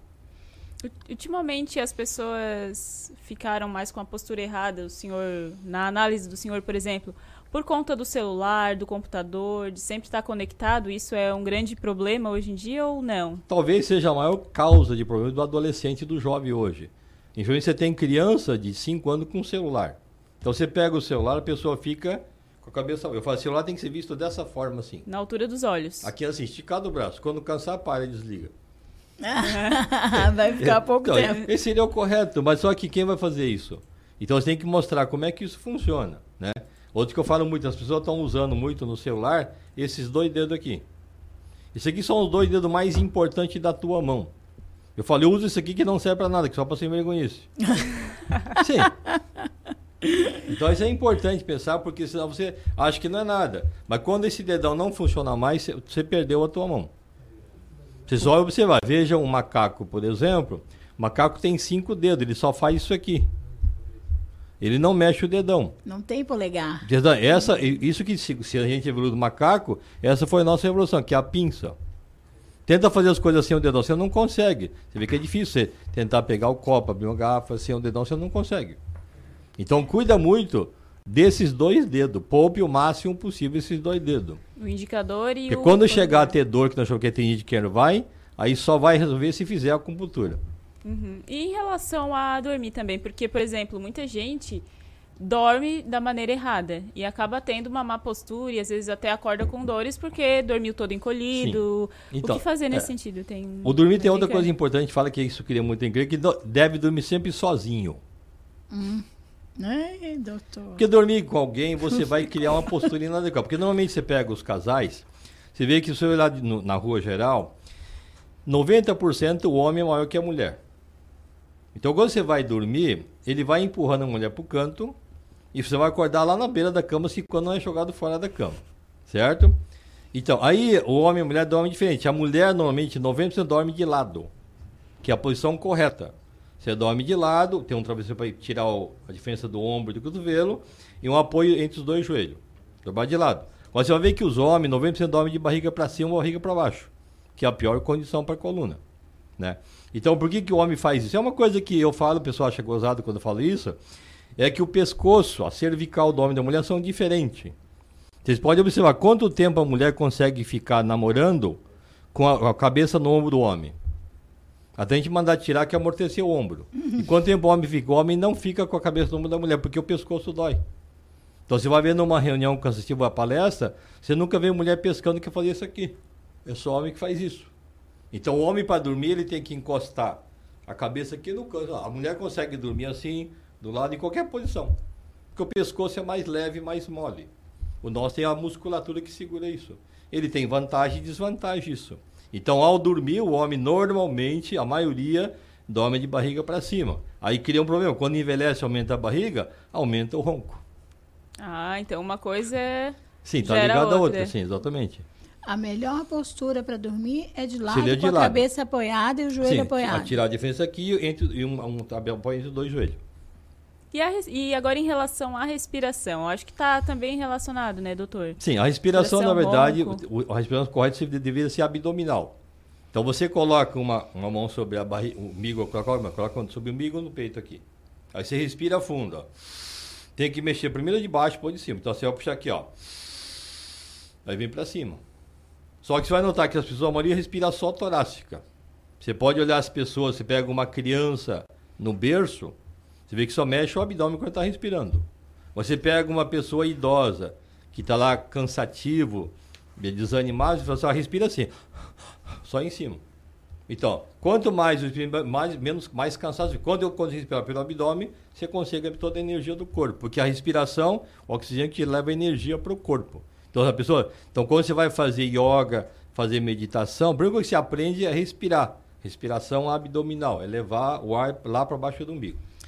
O senhor ensinou uma vez aqui, a última vez que esteve aqui, que eh, a prática que o senhor recomenda dos cinco minutos, né? Sim. Da deitadinha de cinco Uhum. minutos a cada três horas. Sim. Mas a gente entende que nem todo mundo tem essa possibilidade. Tem pessoas que, em virtude do tipo de trabalho que, que executam, enfim, que desempenham, uma costureira, por exemplo, não tem essa oportunidade, né? Uma pessoa que trabalha num serviço mais pesado, na obra, vai ter, não tem essa Não, possibilidade. mas vai pensar assim, ó. Eu falo assim, Como você é vai que esticar faz? a coluna às 10, 1, 4 e 7 da noite. Então, todo mundo tem um intervalo depois do almoço. Então, a uma hora é possível fazer. E às 7 horas quando chegar também é possível fazer. Se não der para fazer às 10, às Então, 4 da tarde. Então, o difícil, na verdade, é do meio da tarde.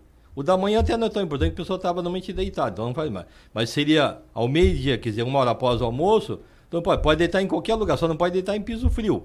Então o operário, por exemplo, vai ver que muitos operários, você vai notar, Eles eles, deitam. no chão, no piso, sei lá, na tábua, em algum lugar. Eles fazem isso, né? O trabalhador comum de escritório que não faz isso, esse que tem mais problema de coluna.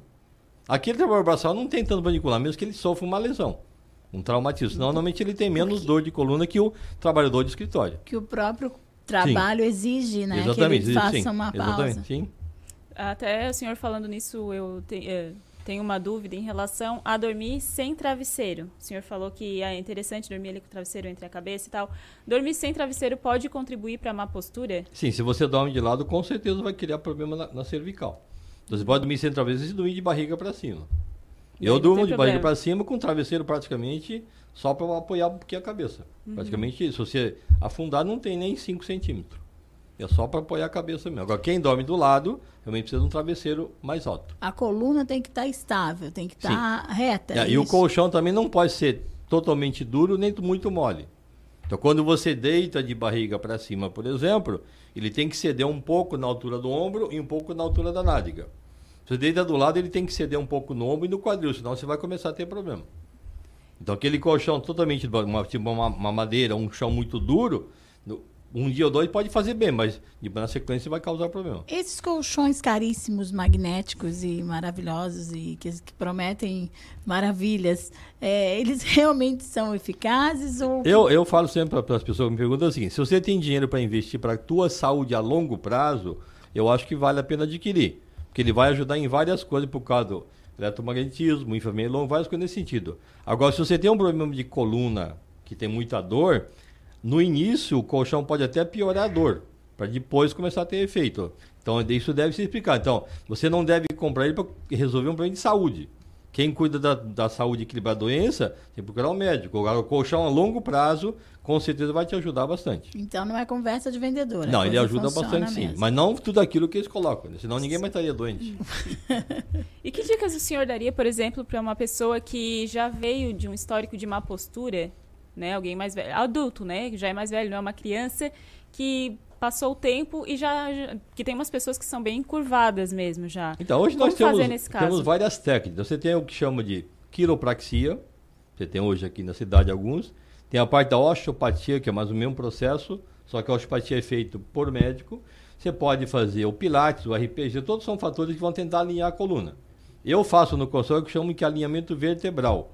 É uma mistura de, de quiropraxia, de quiropraxia e osteopatia, mas é apenas corrigir um pouco a parte postural.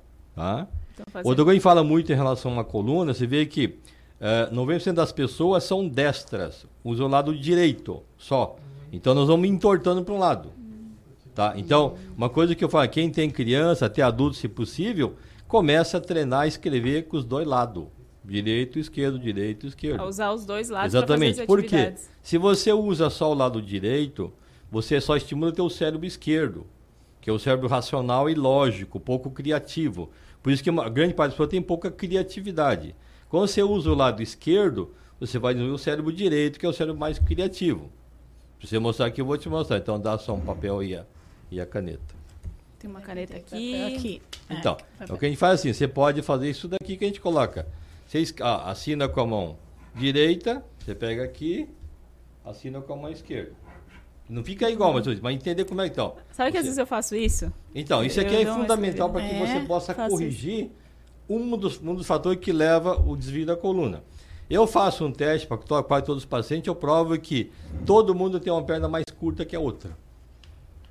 Por Isso é causa, porque fato. usa só um lado do corpo. Então eu faço no consultório, quando a gente faz o exame, eu mostro que a perna está mais curta. Você alinha a coluna dorsal, na mesma hora a perna fica igual. Claro que daqui a alguns dias, se ela não corrigir, ela vai voltar a entortar de novo. Então, se você tem uma perna mais curta, por exemplo, direita ou esquerda, tanto faz, quando você está em pé, você vai apoiar naquela perna que está mais comprida e a curta fica solto.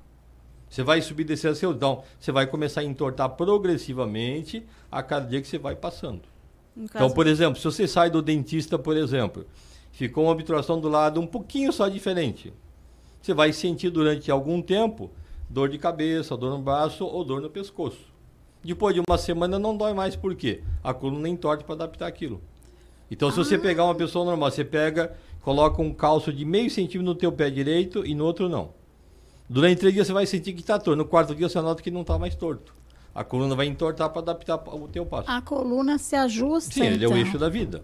Então, até que o título que está no, no Instagram que eu estou colocando no Facebook é coluna vertebral, o eixo da vida. Ele vai regular sozinho. Então a saúde começa pela boa postura, poderia se dizer.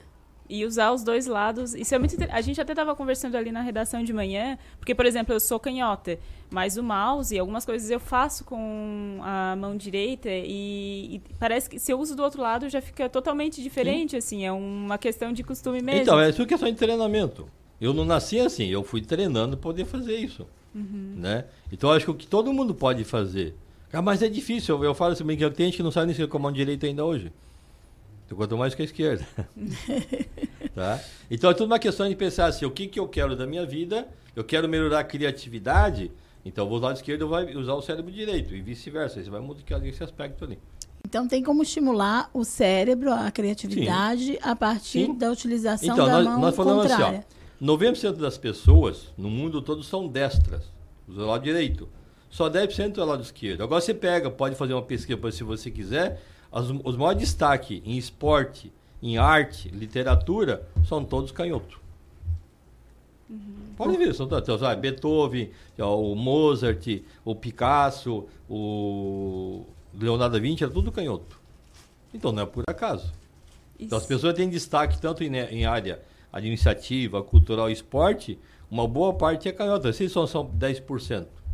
Então, sinal que tem alguma influência nesse sentido mesmo, né? E eu acho que até em relação a usar, por exemplo, eu conheço uma pessoa que, é, na verdade, é um trabalhador, ele sempre trabalhava carregando peso do mesmo lado. E hoje ele é inclinado, assim, tipo, super inclinado e, e diz que não consegue mais usar do outro, porque daí já causa dor, enfim. Sim. De tantos anos usando a bolsa Sim. do mesmo lado, a gente tem tendência, né, de então, sempre se, se ele fizer, por exemplo, lá, vai levar muito tempo, mas, por exemplo, se fizer um tratamento de longo prazo, com esse negócio que eu falei de alinhamento de coluna, RPG, ou Pilates, ou própria questão de, de, da quiropraxia, é possível alinhar bastante isso. Uhum. O problema é que isso, não, isso essa que estou falando, essas técnicas, não está disponível pelo SUS nem nada. Então você tem que ter convênio, tem que pagar isso que é a dificuldade, né? Uhum. Então não está disponível para um grande número Porque de pessoas. Porque eu conheço assim na cidade, acho que não tem isso não é feito pelo pelo pelo sistema único de saúde não. Lesão na coluna, ela é, é o senhor está falando que é possível alinhar a coluna, mas algum tipo de lesão só resolve com cirurgia ou qualquer tipo de lesão pode ser resolvida, por exemplo, com acupuntura? Com Não, tem algumas situações que a indicação cirúrgica é imprescindível. Então você pega uma coisa que nós chamamos que é estenose de canal vertebral, que o, o nervo sai pela vértebra aqui, ele tem uma compressão de todo o sistema. Isso não tem como melhorar. Você vai ter que fazer cirurgia para abrir aquele processo. Você tem uma coisa chamada espondilistese que a vértebra escorrega e sai um pouquinho de posição como no nervo. Essa também não tem, você vai ter que, você pode até aliviar o sintoma, mas ele vai ter, vai ter que operar porque não tem jeito. Agora o restante tudo é possível de analisar.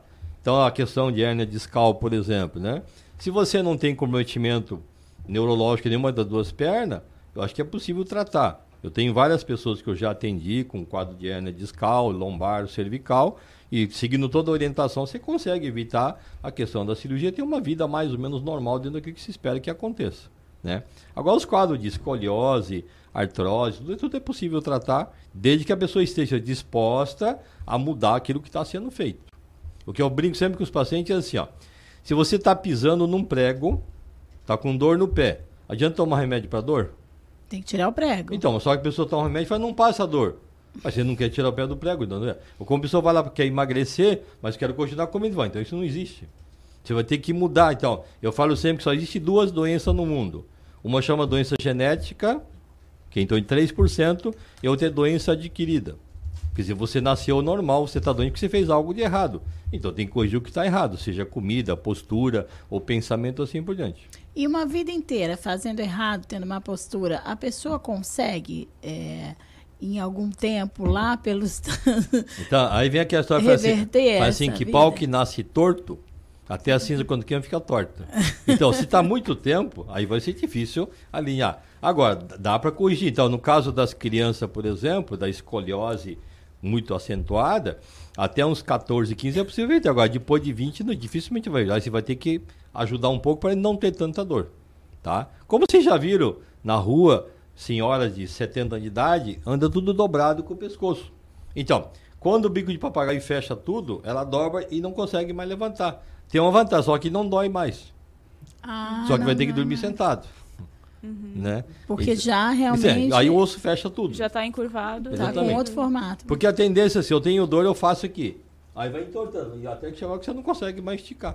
Então a geração do celular vai ter bico de papagaio ABS. Basta. A gente fala, hoje o que eu posso dizer assim, eu trabalho com essa parte da computadora já há 25 anos, o que a gente nota é que cada vez mais cedo tem um problema mais grave de coluna. Então antigamente a gente pegava só a partir dos 40. Hoje tem gente com 18, 20 anos já com problema. Porque estão na, estão na televisão, computador, desde os 5, 6 anos. E aí, se você fica muito tempo no computador, você faz o quê? Você não sai para a rua para praticar esporte. Então, hoje, o sedentarismo, ou seja, ficar parado é uma. Eu, eu um termo que eu chamo que é o TBC. É, tira a bunda da cadeira e vai correr, vai caminhar, vai qualquer coisa. Vai dar, você tem que movimentar o teu corpo, né? O que nós sabemos hoje é que 70% das pessoas são sedentárias.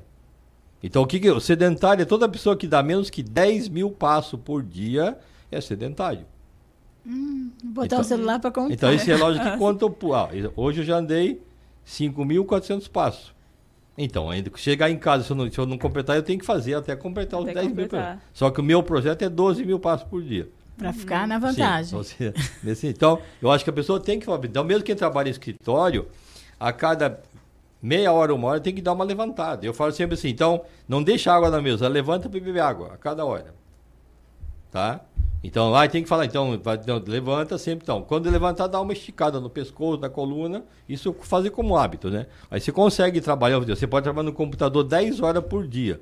Desde que você faça o intervalo a cada uma hora para levantar por lá, você não vai ter dor no final do dia. E essa pausa de quanto tempo? Não, é só, só levantar, Só sair. Dá uma esticadinha, não ficar Na verdade, direto. não vai levar dois minutos. Sim. né? São- Então, se a empresa trabalhasse com esse projeto, as questões de Ler Dort isso desapareceria do mundo. O problema é que as pessoas, quando tem essa folga nas empresas, a pessoa vai lá tomar café e não faz ginástica laboral, nada. Daí é a melhor maneira é prevenir realmente, Sim, né? então você Pra vai depois- levantar, dá um puxado no pescoço, estica pra cá, Dá uma pra lá. então você-. Alongar, né, um Exatamente, pouco os sim. músculos, Tá sempre né? tá espreguiçando. né? Que coisa boa. Sempre com dicas bem valiosas e de simples, né? Sim. Simples, que todo mundo pode fazer É, o que a gente fala sempre, o que eu procuro tentar colocar a pessoa, aquilo que é possível ser feito. dentro da realidade. Porque a gente fala, porque eu, eu digo sempre para a pessoa, quem cura, quem cuida da saúde, quem vai curar a doença é o próprio paciente. Porque ele tem que saber o que, que ele fez de errado. Se ele não mudar, não tem jeito. E hoje tem um problema muito sério hoje, que é a questão inflamatória causada pela própria alimentação. E aí você, você não consegue tirar, porque a pessoa tem que pensar, então o que, que eu quero da minha vida? Eu falo para você, ah, mas eu não consigo fazer, então continua como está. Como assim? Eu falo assim, ó, se você planta cebola, vai colher o quê? Cebola, não pode colher tomate. Aqui eu comer tomate, então vai plantar tomate. Então, quer dizer, se você quiser mudar o que você faz na vida, tem que mudar o que está fazendo hoje. Então, se você fizer hoje o mesmo que ontem, o amanhã é igual hoje. Se eu quero amanhã diferente, tem que mudar alguma coisa hoje. Então, nem que seja acordar assim mais cedo, levantar, sei lá, comer algo de tomar mais água. As pessoas não bebem água. Quanto de água nós precisamos tomar por dia? 30 ml por quilo de peso ao dia. Então, se você tem 70 quilos, 2 litros e 10. Você tem 100 quilos, 3 litros. Por quê? O osso é 60% de água. Se não tiver água, o osso vai ter problema. 30% do peso corpóreo ingerido em água. Não, a, a água, na verdade, é 30 ml por quilo 30 de peso. ml por quilo de peso. Então, se a pessoa tem 50 quilos, é um litro e meio. Né? Então, se a pessoa de não... humanas, gente, desculpa. Então, porque tudo é um processo. Então, você pega assim, então, o que, que acontece? Ah, o osso é sempre de água, o sangue, 90%, o cérebro, 90%. Quer dizer, se não tiver água, não vai funcionar. Então, a pessoa fica desidratado.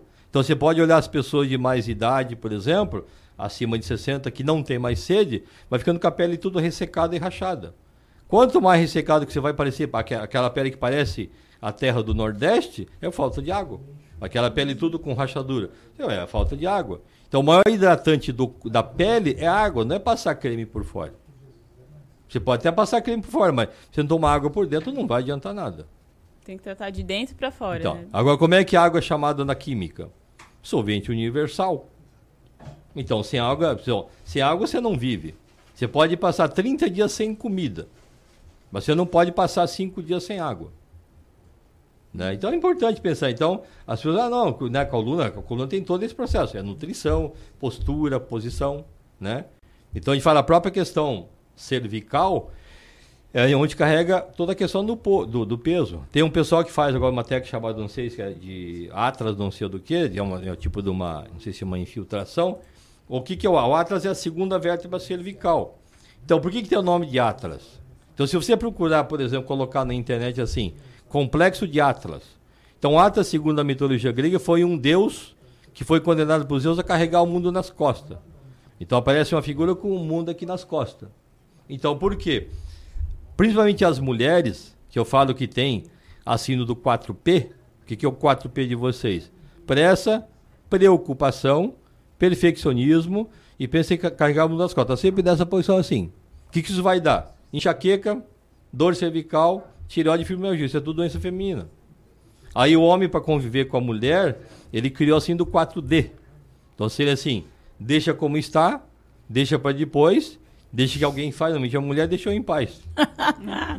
Ai, mais uma conversa maravilhosa que tivemos aqui com o Dr. Teru Watanabe, que certamente será convidado outras vezes para trazer dicas valiosas. A próxima vez que o doutor vier, vamos falar de alimentação saudável. Sim, podemos falar sim. Combinado? Tá tudo bem. E a gente Muito aproveita para agradecer mais uma vez pelo livro Qualidade de Vida e Esse Saúde. livro aí, se quem quiser, na verdade não tem, só tem lá no consultório, né? Uhum. Então tem que passar lá ou liga lá para 343-6488, lá falar com a secretária ali. Eu Eu me- Tem um outro livro, por exemplo, que tem, esse aí vocês podem adquirir, é, tá no, é só entrar na internet, assim, será Como Parar de Engordar e Emagrecer Qualidade de Vida. Ele está no Amazon.com, né? ele não tem livro físico, você vai Boa dica, doutor. baixar ele por R$ 9,90. Então o título escreve assim, né, Como Parar de Engordar e Emagrecer Qualidade de Vida. Então esse livro tem 50 capítulos, cada capítulo eu es- descrevo um fator que eu acho que ajuda a ganhar peso. E metade tem a ver com comida.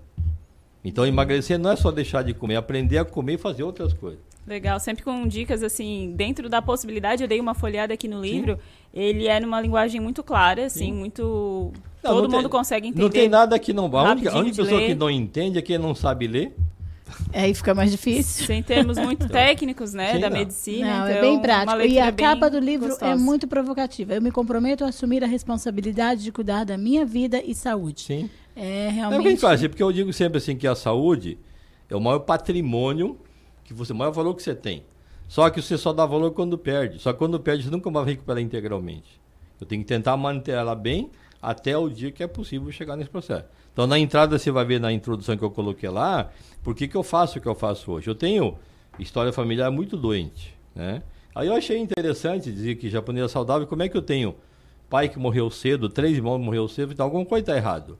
Aí eu agradeço a Deus pelo fato de ter me deixado nascer por último. De 11 filhos, eu sou o décimo. Então a gente conseguiu ver todas essas coisas acontecendo. Então dá tempo de mudar alguma coisa. Se não mudar, seria muita burrice, né? Na verdade, quando eu me formei, até eu continuar nessa burrice. Então, há 30 anos atrás, eu cheguei a pesar 100 quilos de peso.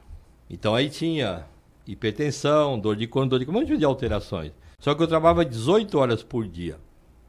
Eu trabalhava, eu, na verdade, eu trabalho em sete locais diferentes. Tinha que ter uma agenda para você um, um dia cada hora. Não você se perde, agora tem que aqui, aqui, lá. Aí cheguei a conclusão que eu estava me suicidando. Então eu tinha que mudar as coisas. Só que ao mudar, eu tive que mudar de medicina. Então aí o conceito é diferente, né? Então hoje eu aplico no consultório de 12 a 13 técnicas de tratamento que não tem nada a ver com, com remédio nem nada. Né? Então é questão da pessoa entender o que, que é a dinâmica de como funciona a vida. Então a gente fala que saúde é o bem-estar físico, social, mental, emocional e espiritual. Você tem que abo- abordar esses cinco temas. Então eu, eu tenho certeza que hoje não, não existe ninguém 100% saudável. Ninguém está plenamente equilibrado nesses cinco fatores. Porque é difícil, né? Se você viver sozinho, você tem um problema social, ou mental ou emocional, né? Se você não acredita em Deus, é ateu, tem alguma coisa ligada para a espiritual que não está funcionando. Então, é todo um processo. Cada um tem o direito de acreditar ou não acreditar naquilo que ela quiser. Só que cada um você paga o preço. Então, você, você pode plantar algo, mas você é obrigado a colher.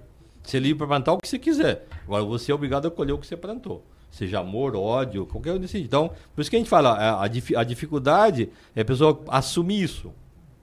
Então, eu falo sempre, outro dia minha filha falava assim, ah, mas aí todo mundo é chato. Se todo mundo é chato, então olha pro espelho. O chato deve ser você, não é possível. Você está andando na contramão, tudo está errado, só que você não. Então, será que você não está na contramão e os outros estão certos? Então, vira o carro vai para outro lado. Então, é pensar assim, analisar. Então, sempre que eu estou criticando alguém da minha convivência muito intenso, olha pro espelho. Você está vendo no outro o que você é, só que você não quer admitir isso. Isso é muito difícil de admitir, né? Um conceito muito amplo de saúde que a gente tem aqui, a oportunidade com o Dr. Teru Watanabe, que vai voltar. Breve a gente vai agendar uma nova conversa, porque o assunto não se esgota. Muito obrigada, doutor Teru. Ah, com certeza, esse tema aqui dá para falar assim. Dá pra um falar a vida seguido. inteira. Ficar a tarde inteira conversando Ah. sobre isso. E é muito legal, é agradável ouvir o doutor falando, porque é de uma forma simples, uma forma que todo mundo consegue entender, e são ações simples, nada muito técnico, nada que envolva muito medicamento, é mais uma questão de qualidade de vida É o e de estilo, né? hábitos, Sim, né? o estilo. A questão de entender o que que é o processo. Porque aí encaixa para cada um. Então você pode fazer mais o A, outro mais o B, outro mais. É uma liberdade para fazer esse processo mesmo. É o que nós chamamos que é o livre-arbítrio. Eu, eu falo assim, eu nunca disse para nenhum paciente que deve parar de fumar ou beber. Eu sempre pergunto, você sabe que faz mal, não sabe? Então a escolha é tua. Não adianta eu proibir. Ele tem que saber que faz mal. Então eu digo assim, como é que você vai fazer que o teu filho não beba ou não fuma? Você não pode fumar e beber. É assumir a Então responsabilidade. eu não fumo e não bebo nada de álcool. né? Ca- Então, mas por quê? Então, isso é uma, uma opção minha. Meu pai fumava e bebia. Meus irmãos também bebem, alguns fumam. E por que, que eu optei por isso? Porque é uma decisão da minha vida. Eu decidi fazer medicina quando tinha 14 anos por causa das doenças. Da família. Então, se é doente, o que eu tenho que fazer? eu não posso repetir a mesma coisa. Aí seria muita burrice. E aí, aliás, não poderia chamar de burro, porque burro não é um animal burro. Ele é um animal muito inteligente. Uhum. então, o convite da responsabilidade de assumir a própria, assumir a própria responsabilidade sobre a sua saúde, a sua vida, fica de pé e a gente vai para o intervalo e daqui a pouco a gente está de volta.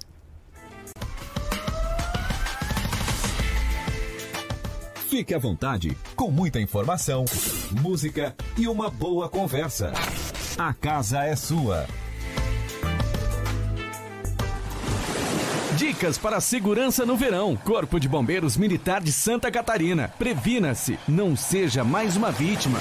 Águas Vivas. Antes de entrar no mar, verifique se a bandeira lilás está no posto de guarda-vidas. Se estiver, significa que existe a presença de águas vivas no local. Tenha cuidado e, em caso de emergência, procure um posto de guarda-vidas mais próximo de você. Em caso de emergência, ligue 193.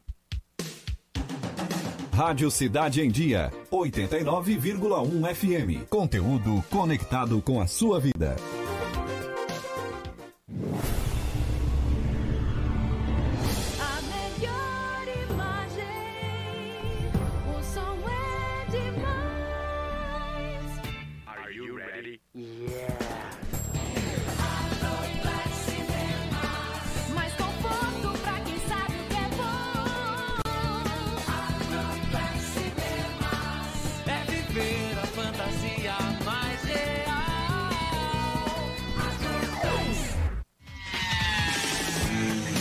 Curta, comente e compartilhe a Cidade em Dia no Facebook. facebook.com barra Rádio Cidade em Dia.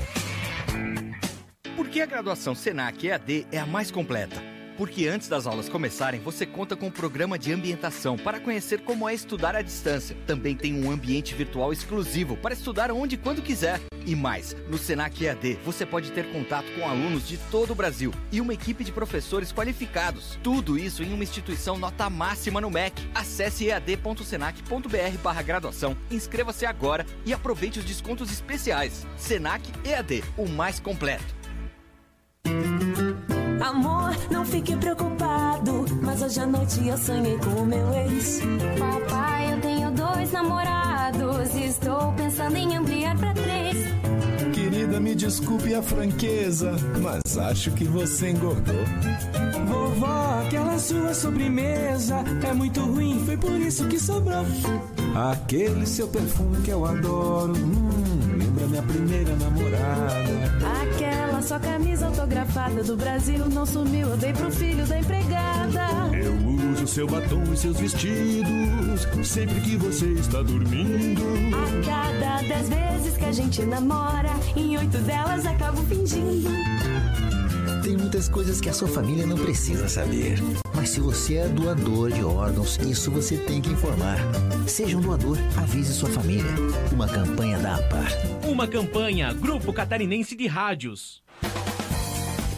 Oi, gente, eu sou Heitor Carvalho, estou aqui na Rádio Cidade em Dia de segunda a sexta-feira, no programa 30 Minutos. Aguardo vocês a partir das 6 horas da manhã, com um resumo de tudo o que você precisa saber para começar bem o seu dia. Então sintoniza aí no 89.1 FM e segue a gente no youtube.com barra Rádio Cidade em Dia para assistir todos os nossos conteúdos. Não esquece de acompanhar nossas redes sociais, arroba Rádio Cidade em Dia, no Instagram, Facebook e Twitter. Rádio Cidade em Dia, conteúdo de qualidade no ar e na palma da sua mão.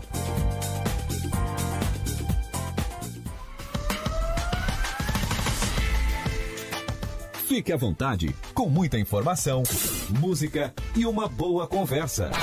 A casa é sua.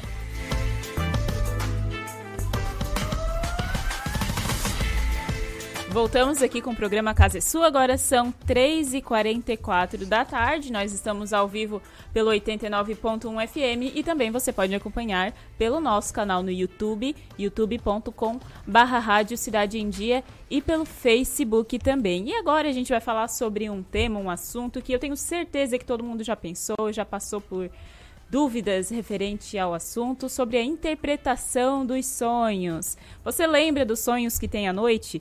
Já com alguma situação esquisita, uma situação completamente inusitada? Quem nunca, né? todo mundo já passou por essa situação, ou com pessoas em situações completamente diferentes da realidade.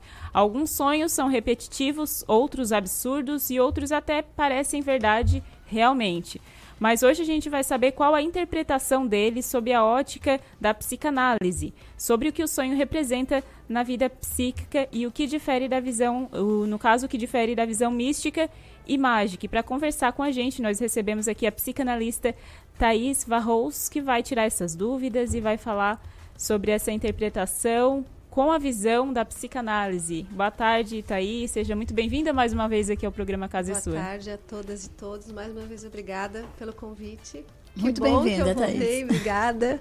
A gente marcou que ia falar sobre então, sonhos e foi. é um assunto que gera muitas dúvidas, né? Tem a visão mística, tem gente que às vezes acredita que é algum tipo de aviso uhum. ou algum tipo de premonição, mas do ponto de vista da psicanálise, o que, o que acontece ali quando a gente está dormindo e sonha com uma situação que às vezes não tem nada a ver ou que aconteceu algo relacionado, como é que isso é visto do ponto de vista da psicanálise? Tá, então uh, na psicanálise a gente vai entender primeiro que o sonho é um acesso ao inconsciente, né?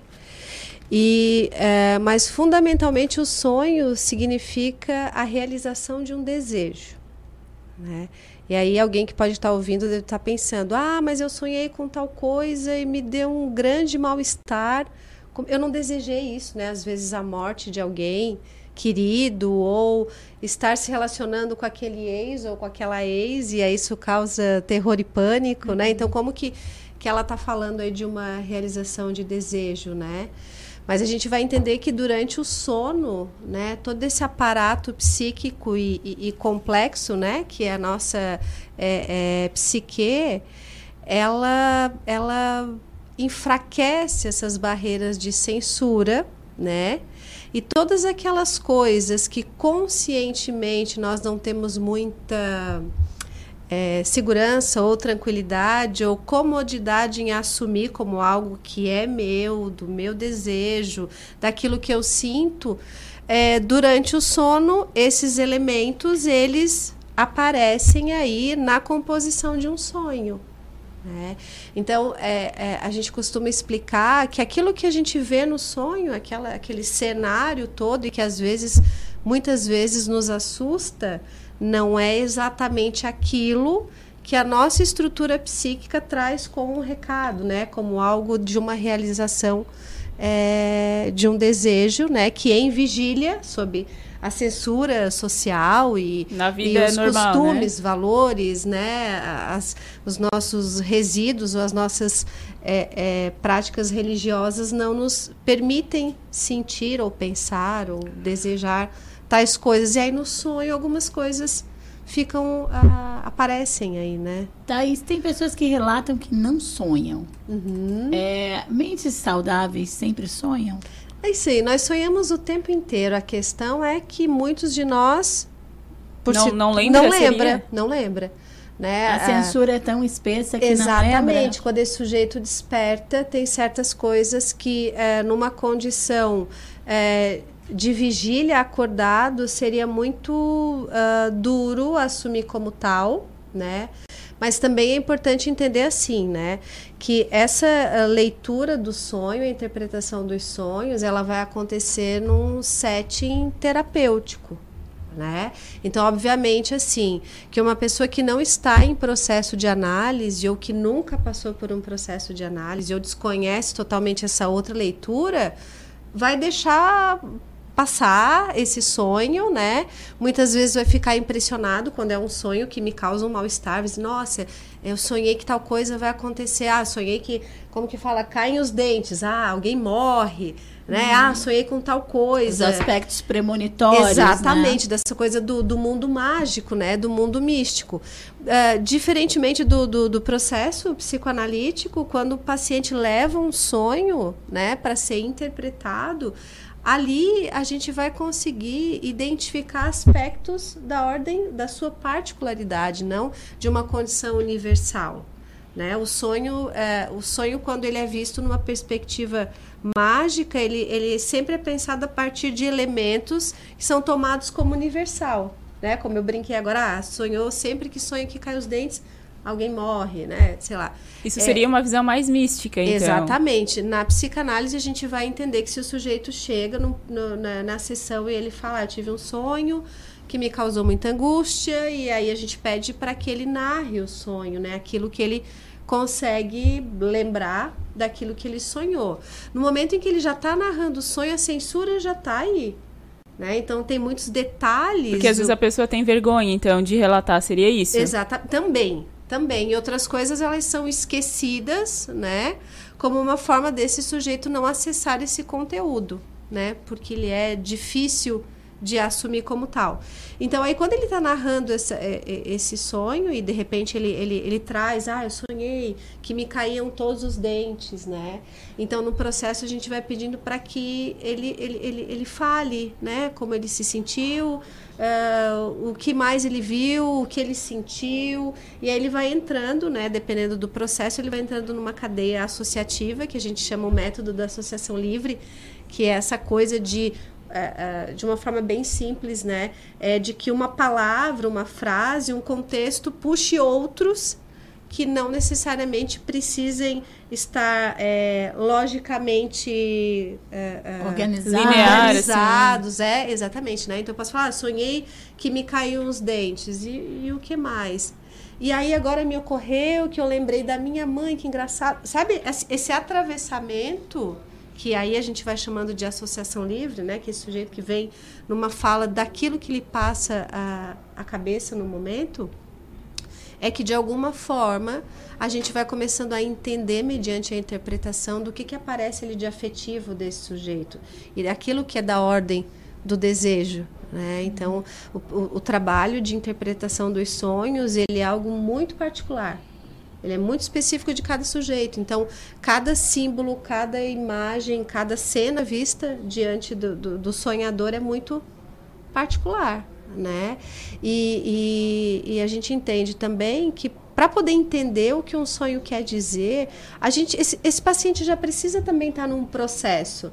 Né? Porque não, não dá para receber vocês numa primeira sessão e daí o, o, paciente ouviu falar que lá na psicanálise a gente trabalha com interpretação dos sonhos ele entra na sessão e diz, olha só, eu tive um sonho, quero que você inter, interprete. Não é uma pra mim." adivinhação. Isso que eu ia perguntar, as pessoas chegam perto e perguntando, ah, eu queria que significa, é, Já, significa já, isso no meu já sonho. aconteceu. É engraçado assim.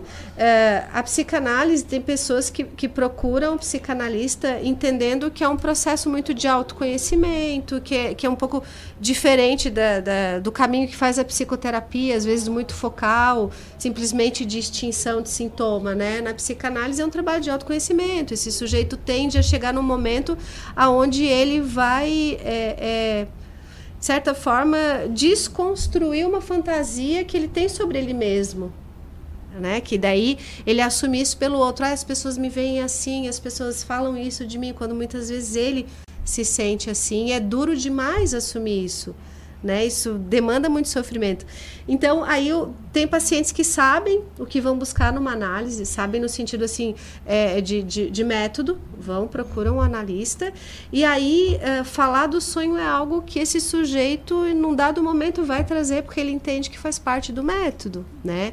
Outros que vão uma primeira vez e desconhecem, às vezes ouvem falar sobre isso e já leva o sonho de cara Uhum. e acha que o analista vai, de uma forma muito mágica, Interpretar o que significa aquele sonho que teve. Exatamente.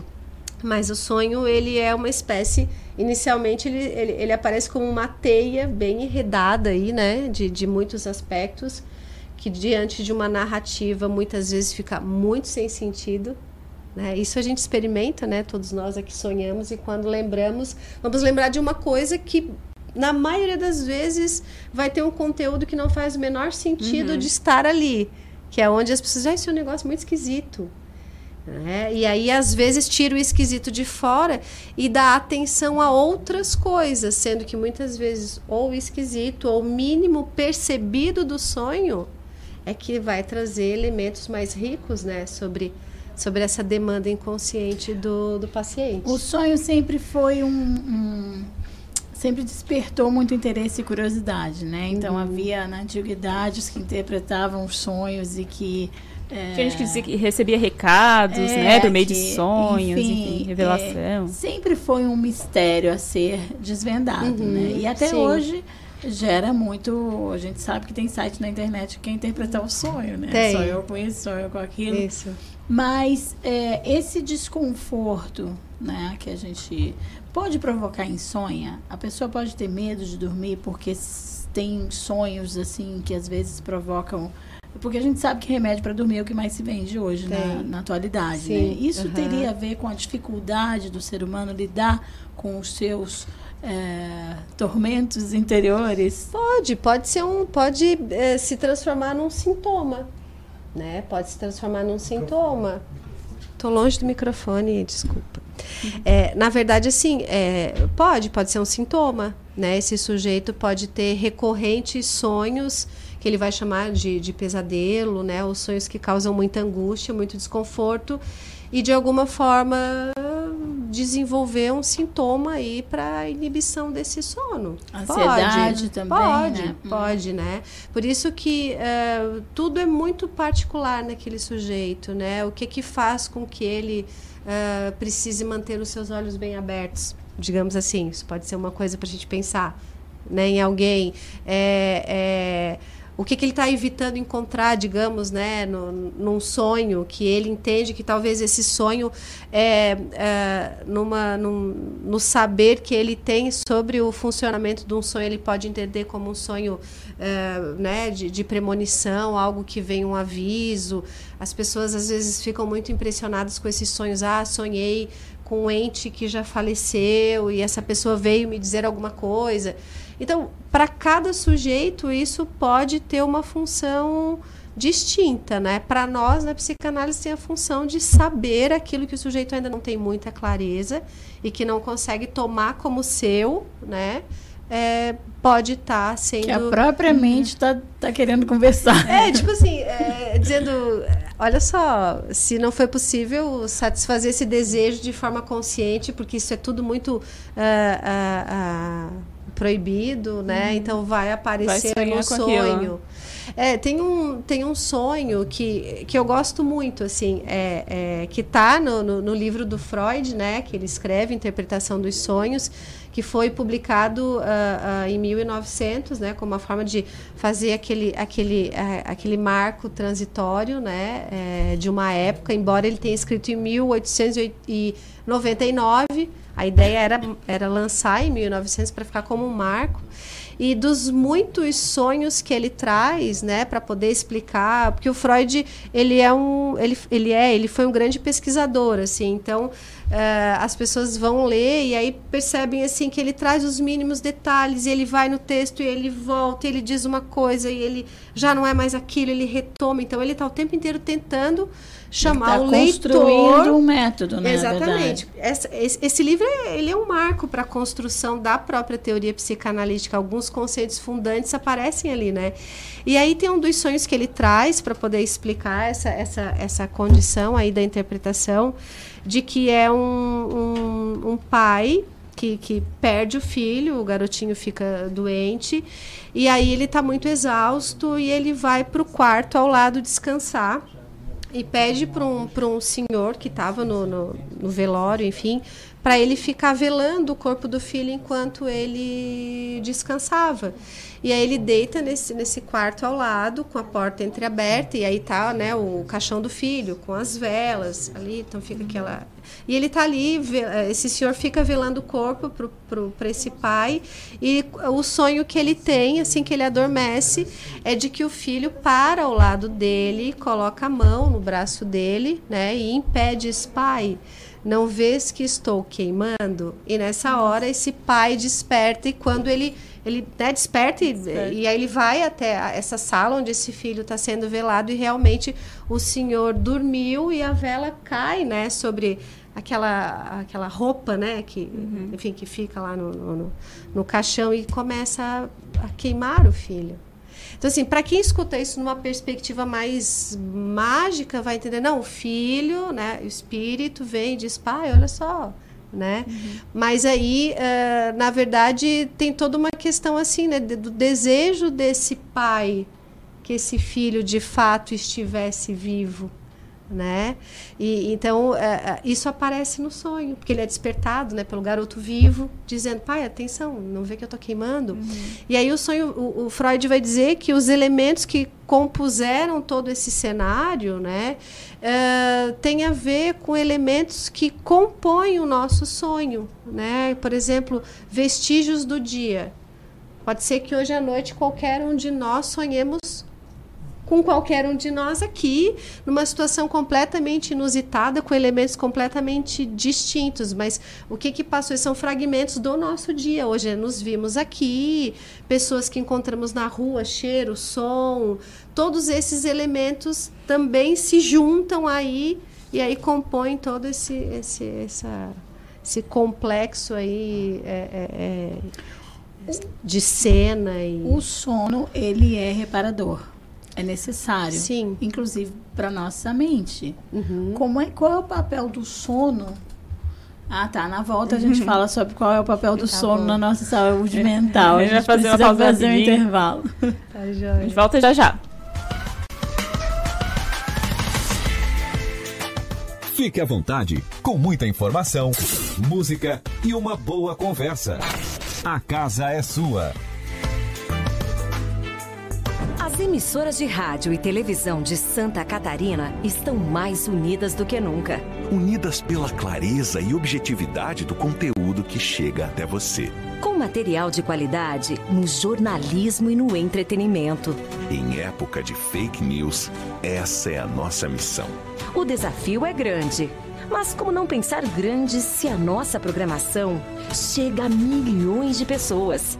Se são os nossos comunicadores os verdadeiros e maiores influenciadores.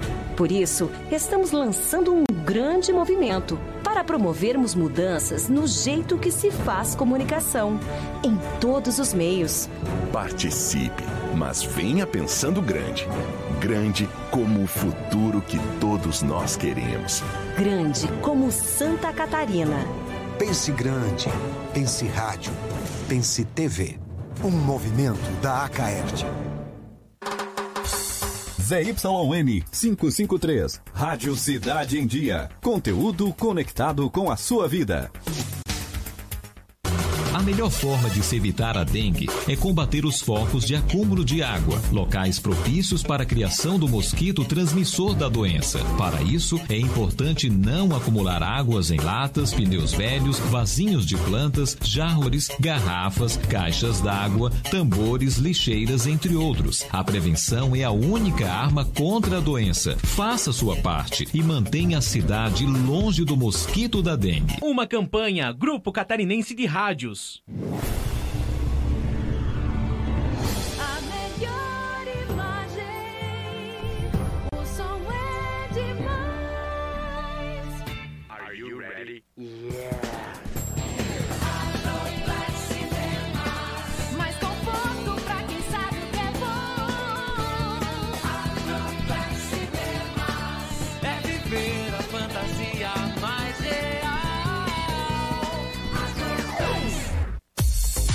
Mande sua mensagem pra gente pelo WhatsApp 99156 4777.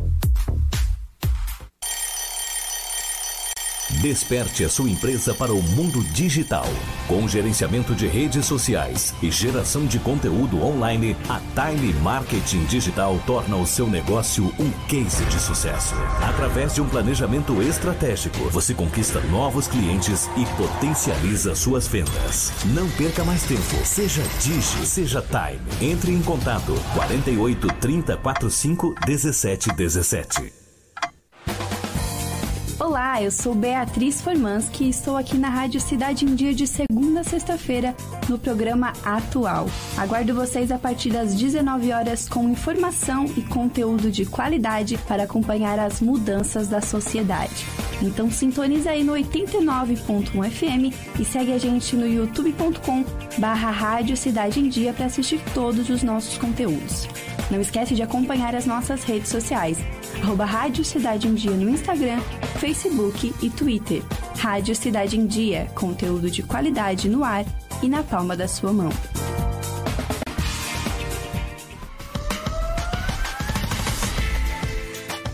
Fique à vontade, com muita informação, música e uma boa conversa. A casa é sua.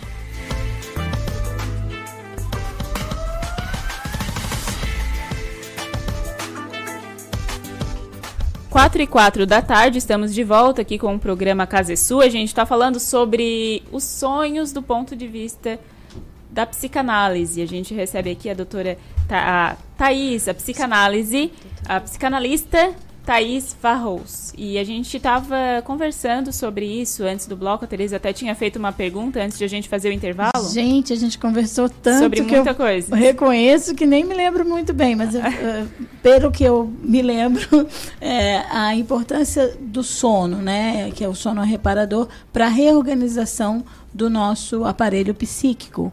Como é que é isso? Porque tem pessoas que acham que, ah, eu preciso dormir o menos possível para eu ser produtiva, é, porque existe hoje uma cultura, né, do não dormir para produzir. Como é que você, como psicanalista, encara essa, esse tipo de situação? Então, eu entendo assim que tem toda uma condição ah, fisiológica que passa por aí, né? Cada organismo, né? Tem muitos estudos que nos dão aí uma orientação, né? Dessa quantidade de horas, né? Que as pessoas precisam dormir para que esse corpo consiga aí, né? Se manter saudável, enfim, em pleno funcionamento.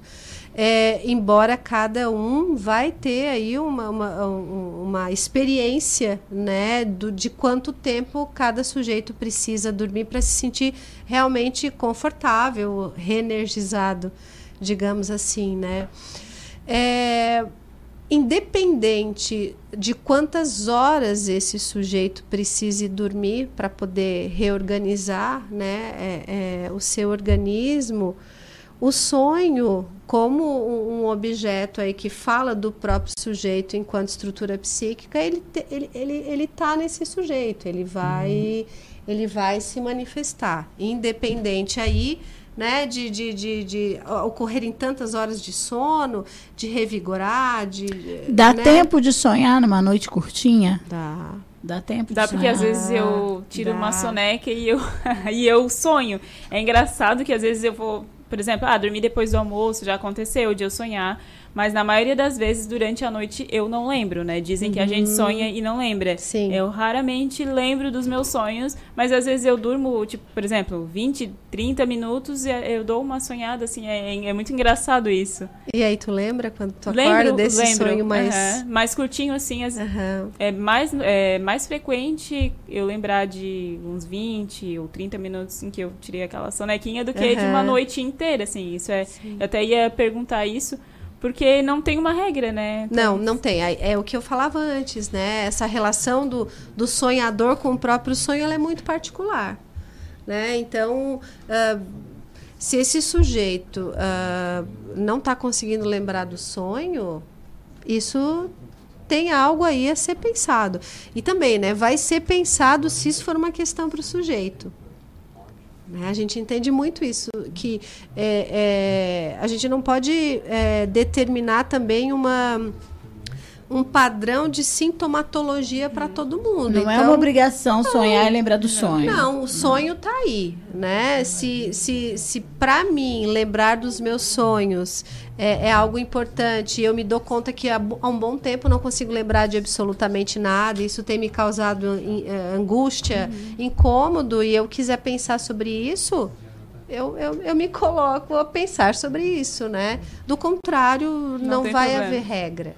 E do ponto de Né? vista da psicanálise, por exemplo, aquele. Porque tem muita gente que às vezes tem paralisia do sono, ou aqueles, aquele sonho que parece muito real realmente, que a pessoa acorda suada, Uhum. que é assustada, ou até que sonha que está caindo e, e leva aquele susto. Como é que vocês veem isso? Então, é, parece como- bem real mesmo, assim. Então, aí é que tá. É, é, o que vai compor um sonho é, tem uma série de elementos que compõem um sonho, né? Ah, então, ah, falava antes dos vestígios do dia, né? Que são elementos e coisas que, que, nos, que nos acontecem ao longo do dia.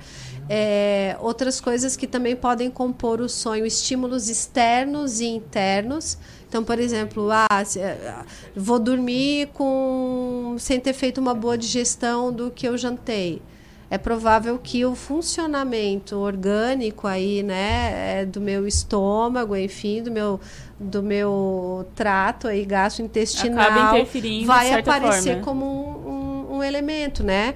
Então, é, é, a gente sempre vai entender que o sonho vai falar algo sobre o sujeito, mesmo que pareça muito real, que tenham esses elementos aí, né, que dizem não é, é- é- não é possível que isso não tenha ocorrido comigo, eu estava sonâmbula, enfim, isso tem algo muito específico sobre essa demanda afetiva e desejosa do sujeito, né? E aí os, os elementos que vão compor, compor o sonho, por exemplo, os ingredientes aí também vão ter a ver né, com esse com esse sujeito. Esses componentes que são é, externos e internos, a gente também vai poder olhar, né, à medida que esse sujeito pode estar narrando e, e se dando conta de, de algumas coisas, né, como o, o- esse esse sonho do pai. Ele estava, né, o leito dele entrava a luz da, da, da sala diretamente nos olhos dele, né? Isso também de alguma forma pode ter feito com que ele despertasse essa claridade para ele apareceu numa, no, no, no, no- né? Como um- uma chama Naquele aí sonho queimando o filho. Até a fumaça, várias coisas Tudo. podem ter feito com que ele o despertasse. cheiro, claro, das velas, haviam velas ao lado do caixão. Então, Tudo é, faz sentido de alguma forma que. para aquele sujeito, para aquele sonhador. É. Isso eu acho que nessa mesma linha tem relação, porque estão perguntando aqui no WhatsApp, quando uma pessoa sonha que está caindo. Uhum. E acorda no susto. No susto. Da Vari- mes- Várias vezes, assim, não, não acontece uma vez. Uhum. Normalmente acontece isso a mesma linha, a Sim, mesma linha de da, raciocínio. da mesma forma, assim, porque às vezes esses, é, é, tem esse, esse mesmo esse componente que é um componente físico, fisiológico, orgânico, né? Então, se esse sujeito é, de alguma forma sonha que está caindo e, e o corpo responde, porque a gente está dormindo e sonhando, mas não está inerte, né? Esse corpo, quando dormimos, o nosso aparelho fisiológico ele não desliga, né? O, o corpo segue trabalhando de uma forma regulada para o sono, mas os estímulos eles nos atingem de, de alguma forma, nos afetam e isso tende a compor o, o- cenário do, do sonho. Então, o sonho ele pode ter muita relação com o medo também da pessoa, com os medos que ela tem. Pode, pode tudo, né? Digamos, é, esse Mesmo que que ela não tenha vivido ainda, por exemplo. Ou não tenha se dado situação. conta. Não tenha se dado conta. Porque, assim, ó, ah, quando a gente fala dessa experiência afetiva, há o medo, ah, né, como cada um experimenta o medo, é, a tristeza, o abandono, enfim, é, é, é um afeto muito particular do sujeito, né? Podem ocorrer diversos cenários, né? Várias situações podem acontecer com o sujeito, a mais, as mais distintas possíveis, mas aquele medo é dele e vai aparecer naquele cenário, independente de as situações não se repetirem, né? Quando tu diz, ah, de repente ele sonhou com algo que não aconteceu, mas ele tem medo. Independente do que vai acontecer, a gente tem o medo aí, né? Que medo que é esse? E a né? recorrência também, né? Tem alguma coisa ali que, que, que se repete. que é o que, é. que isso quer dizer? Né? Então, é, é- é só no processo é, analítico mesmo, né, para a gente poder compreender, obviamente, pela perspectiva da psicanálise, o que, que os nossos sonhos tendem a dizer. Né? Quando o Freud escreve esse artigo né, da interpretação dos sonhos, um, um artigo gigante, é, o propósito dele é, não é desmontar essas outras coisas que aí estão, né? É trazer um, um outro saber aí que dentro da perspectiva da psicanálise tem todo um sentido e tem algo a comunicar. E é por isso que a gente, né? é, na hora que preparou essa, essa pauta, enfim, a gente colocou do ponto de vista da psicanálise, Isso. porque existem Uhum. outros pontos de, vi- de vista que a gente respeita, né? Outros pontos de vista que a gente entende, mas a gente queria conhecer o ponto de vista da psicanálise a respeito dos sonhos e por isso que a Sim. gente está tendo essa Isso, porque essa como a gente até conversou no início, tem muito, é, vai muito da crença da pessoa também, da religião, muitas vezes. Pode ter vários tipos de interpretações. Exatamente, assim, esses muitos eh, saberes vão trazer toda uma construção que vai poder justificar. Não, sim, quando eu sonho com isso, isso tem a ver com aquilo. Ah, não, numa outra perspectiva, se eu sonho com alguém que já se foi, sim, de fato, é um encontro, ele vem me dizer algo. são Vai da outra- crença de cada são- pessoa, Exatamente, são caso. outras leituras, né? O que a gente entende é que essa é mais uma via para a nossa, para o nosso trabalho como como psicanalista, né? E Mais uma como- ferramenta aí. E como a psicanálise trabalha com o sonho, né? Porque Uhum. quando o paciente traz, o analisando traz o, o sonho, é, é mais um instrumento para ser Exatamente, analisado. exatamente. É mais um instrumento de acesso ao inconsciente desse paciente, né? É, o- Freud, ele, à medida que ele foi revendo algumas coisas na teoria, ele foi, é, é, é, né? Foram colocadas notas de rodapé nos textos e tal. Então, inicialmente, quando se interpretava um sonho, né, nesse período mais eh, inicial da construção da interpretação dos sonhos, é, muitas vezes o sonho eh, ele era objeto de sessão por muitas sessões, muitas sessões, até que esse, que digamos assim, se desvendasse todo o mistério que estava presente naquele, naquele cenário, né? Eh, depois, se eu não estiver equivocada, 36 ou 37, o Freud escreve um outro texto sobre a interpretação, não, algo complementar sobre a interpretação dos sonhos, sobre a técnica, e aí lá ele vai dizer que na verdade o sonho ele é interpretado à medida que o sonhador, que o paciente se dá por satisfeito. Né? Então, ah, ele fala, traz algo, e aí, de repente, junto com ele, a gente vai conduzindo aí, né? Ele entra em associação livre, vai trazendo elementos que possam dizer do que ele sonha, e às vezes aquilo é o suficiente para que ele se tome por satisfeito e ciente do que, do que tem ali, né? É, diante do que ele sonha.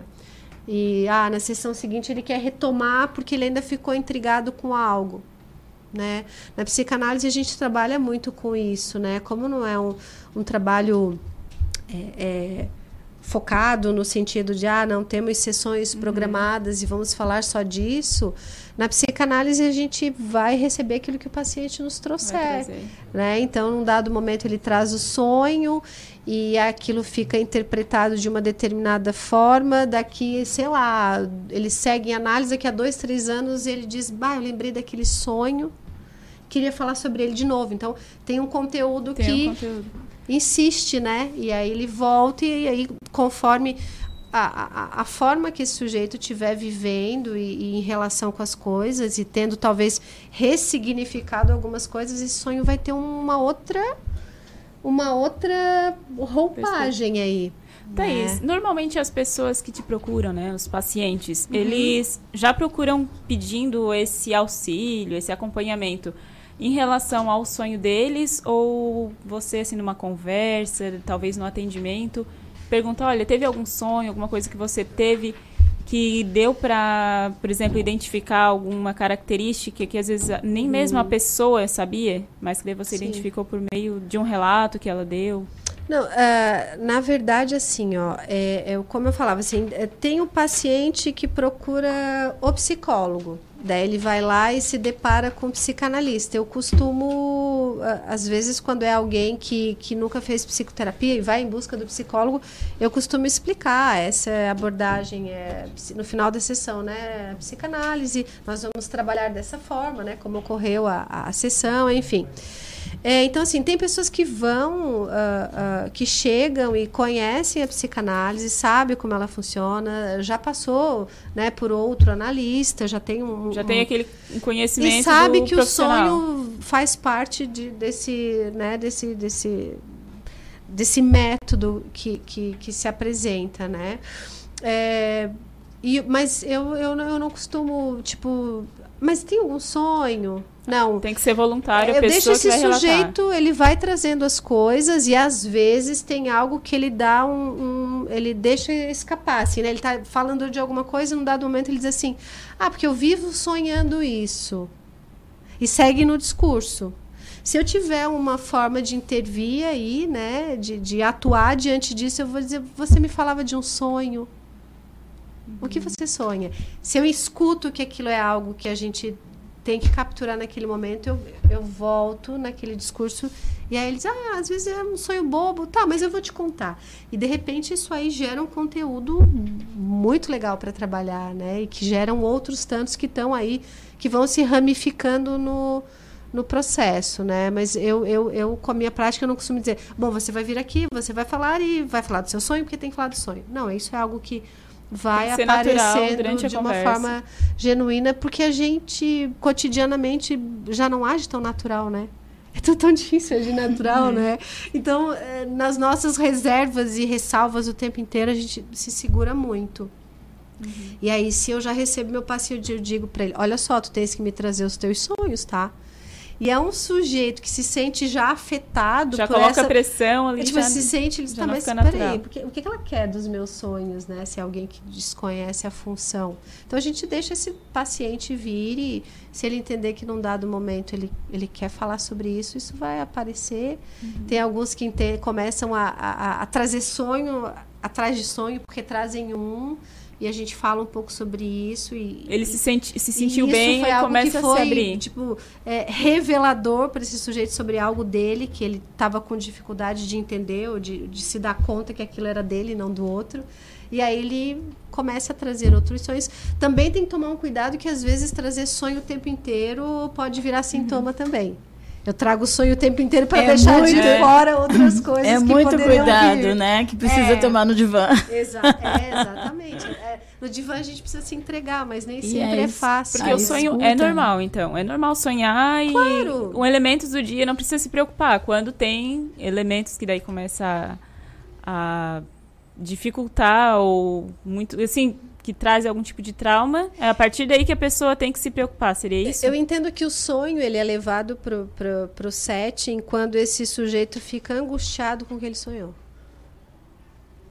Ele senti, ficou ruim com aquilo e, e aquilo persiste e passa um dia, dois, três e aquela angústia fica e ele acha que tem associação com o sonho, não necessariamente tenha, mas talvez o ponto de partida da identificação dessa angústia começou ali, ele vai levar né? Ele vai, ele vai levar. Mas enfim, o sonho está aí para é quem normal. É normal. Acontece. O sonho está aí para quem quiser sonhar. A gente sonha com coisas, mas também sonhamos, né, de uma outra forma aqui, que é essa essa essa essa apresentação do aparelho psíquico e enfim. E sonhar faz uhum. parte da Ainda vida. bem que Ainda faz. bem que faz, né? É bom, né? Tem sonhos bons também, não, se, não são só sonhos ruins, Tem né? Tem sonho que a gente acorda e pá, era sonho, não acredito. Que bom. É, então, né? talvez seja depois que volta para a realidade. de que a gente tem que fazer alguns outros caminhos se a gente quiser aí é, realizar certas coisas, mas sempre para nós, né? Sempre na condição de que tudo vai falar do sujeito, né? E que ele precisa olhar e revelar, entender, né? Não aguardar que o que o sonho, esse sonho do místico, né, do mágico, é que vá é, é fazer a transformação na vida dele. Né? É o, o que está dentro da pessoa. É o autoconhecimento, já. né? E, a, e, e, e se, tem uma frase que eu gosto muito, de, é, que está num texto da Elizabeth Rudinesco, né? Que, que fazer análise é reconciliar-se consigo mesmo. Né? Isso ela ouviu de um paciente dela, eu acho que isso é, é a função né? do, do, do da psicanálise. Muito legal essa conversa, uma conversa muito gostosa. Que bom. A gente agradece, Thaís, a sua participação aqui mais uma vez no programa Casa é Sua. Tem alguma rede social, algum contato para o pessoal te acompanhar? Então, aquele dia eu falei da rede social, né, que eu tinha mudado, tinha um Consegui, hackeado. Conseguiu? Não, aquele recuperar? lá eu dei como perdido, então eu estou garimpando os meus seguidores novamente.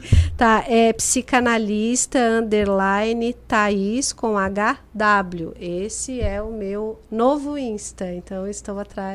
E tem meu telefone, né, que já está tá nos cartões, está na rede, enfim, 489 9624 4190. Certo, a gente conversou com a psicanalista Thais Varros, que também é professora do curso de psicologia da Exucre. Isso. Muito obrigada pela participação mais uma vez. Obrigada. Obrigada, Thaís. Obrigada ao Foi convite. muito bom conversar. Que bom. Obrigada. Agora é 4h23 da tarde e a gente vai saber agora quais são as dicas que o Luiz Fernando Velho traz pra gente hoje. Dica de cultura. O que, quando e onde aproveitar a cena cultural da cidade. Boa tarde, boa, Luiz. Boa tarde, Manu. Boa tarde, Tereza. Boa tarde aos ouvintes. Então, é, dentro ainda dessa linha, né, dos sonhos, até eles até tinham pedido para mim achar algum filme mais ou menos dentro dessa linha, já que a gente está falando de sonhos. E eu dei uma olhada ali, um dos filmes que eu assisti, gostei muito, né? Ele não é um filme muito novo, ele é de 2010. É A Origem, né? Ou ele foi, ele é dirigido pelo Christopher Nolan, né? Que é o que fez, a, escreveu e dirigiu, aliás, ele não escreveu, ele dirigiu A Origem, né? E ele dirigiu a trilogia do Batman, né? Batman Begins, Batman O Cavaleiro das Trevas, que é o melhor, é porque tem o Coringa, e Batman O Cavaleiro das Trevas E Ressurge. toda dica, o Coringa dá um jeitinho de É, entrar, né? coincidentemente, coincidentemente, Coincidência, né? Hoje entrou por causa do Christopher Nolan, que escreveu, que dirigiu os três filmes do Batman, né? Que são a, me- a melhor trilogia até hoje. Então no elenco ele tem ali o Leonardo DiCaprio, tem a fofinha da Ellen Page, tem o Tom Hardy, o Michael Caine, a, o Joseph Gordon-Levitt, que também está no, no terceiro filme do Batman, no Batman O Cavaleiro das Trevas Ressurge, ele está no terceiro filme, e a Marion Cotillard, né? Então, assim, o filme é um filme de ficção científica, né? Tem um quê de suspense, e ele conta a história dos desses golpistas que utilizam uma máquina para invadir os sonhos das pessoas e poder roubar ideias, colocar ideias na cabeça deles, né? Esse é o a primícia do da, da origem, né? O Kobe, que é o Leonardo DiCaprio, cria uma equipe e ele é um dos melhores nessa arte de roubar segredos dessas pessoas através dos sonhos, né? Então aí ele se junta com a com a Ellen Page, que é uma arquiteta de sonhos, ela monta que eles chamam lá de andares, né? São andares nos sonhos. E também o Tom Hardy, que ele consegue, nos sonhos, se transformar em alguém. Ele, ele é um expert nisso. E na época do lançamento, há quase 10 anos atrás, né? Uma das polêmicas do filme, das- que gerou muita especulação quando foi lançado, é sobre o final do filme, né? Não vou dar spoiler aqui, óbvio, né? Mas é, o que que o que ficou se especulando é que se o, o personagem do Leonardo DiCaprio, o Kobe, se ele ainda estava no, no mundo dos sonhos ou se ele estava no mundo real, sabe? Então, tipo assim, eu tenho a minha opinião, mas é, né? Então, vou deixar que as pessoas assistam. Mas assim, olha, é muito bacana. Só que é um filme assim que tu tem que assistir com muita atenção porque ele é uma meio pira assim, sabe? Tipo, ele tem umas ele foi Tem que estar atento aos detalhes pra poder entender tudo, Tem. no caso. Ele foi. é, ele ganhou o Oscar de melhor mixagem, melhor efeitos especiais, fotografia. Os efeitos especiais mesmo são belíssimos, assim, ó. Quem gosta de efeitos especiais no filme vai adorar, assim. Ele ganhou o Oscar de melhor mixagem, melhor fotografia. É, eu sei que ele ganhou seis Oscars nesse filme, agora eu não lembro as outras. Eu sei que efeitos especiais ele ganhou. Então, assim, é muito legal. O filme é bem bacana. Então, a dica de hoje, já que a gente está falando de sonhos, né, é a origem. Tá certo, Certo? então, muito pertinente ao assunto. Obrigada, Luiz. Segunda-feira a gente está de volta. Bom final de semana e até segunda-feira. Agora são 2h27 da tarde, a gente vai fazer... São 16 e 27. 16 e 27 da tarde, 4 e 27 da tarde, a gente vai fazer o último intervalo do programa e na volta a gente tem muita música, porque é a hora do quadro de olho no palco, então não sai daí. Fique à vontade, com muita informação, música e uma boa conversa. A casa é sua. Dicas para a segurança no verão. Corpo de Bombeiros Militar de Santa Catarina. Previna-se, não seja mais uma vítima. Corrente de retorno. As correntes de retorno são regiões no mar em que há maior probabilidade de afogamento. Nas praias catarinenses, os guarda-vidas sinalizam através de bandeiras. Fique de olho nas dicas e evite ser mais uma vítima. Em caso de emergência, ligue 193. Por que a graduação Senac EAD é a mais completa? Porque antes das aulas começarem, você conta com um programa de ambientação para conhecer como é estudar à distância. Também tem um ambiente virtual exclusivo para estudar onde e quando quiser. E mais, no Senac EAD você pode ter contato com alunos de todo o Brasil e uma equipe de professores qualificados. Tudo isso em uma instituição nota máxima no MEC. Acesse ead.senac.br barra graduação, inscreva-se agora e aproveite os descontos especiais. Senac EAD, o mais completo. Rádio Cidade em Dia, 89,1 FM. Conteúdo conectado com a sua vida.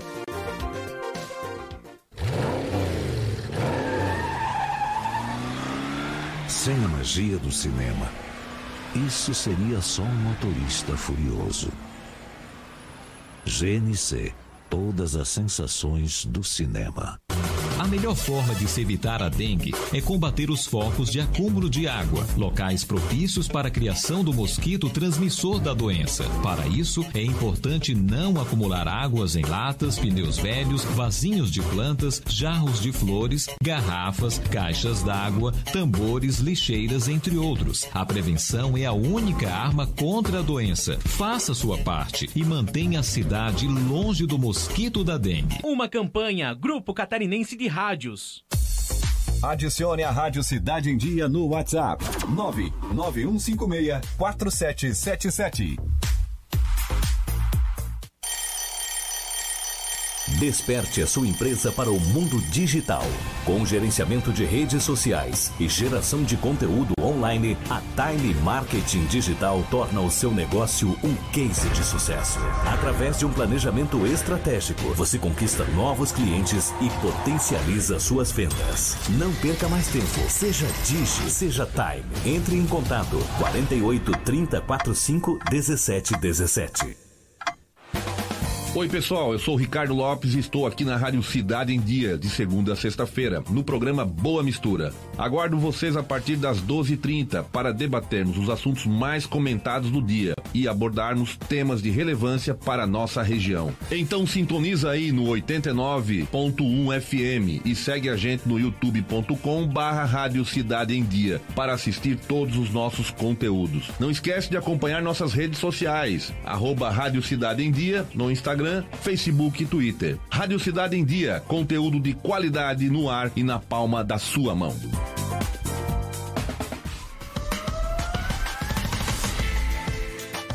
Fique à vontade, com muita informação, música e uma boa conversa. A casa é sua.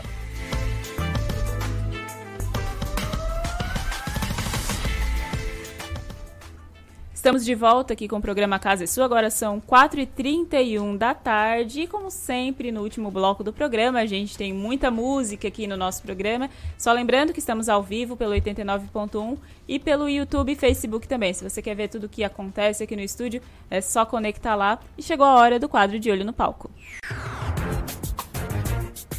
De Olho no Palco. De Olho no Palco. Discutindo a fundo o cenário cultural de toda a região.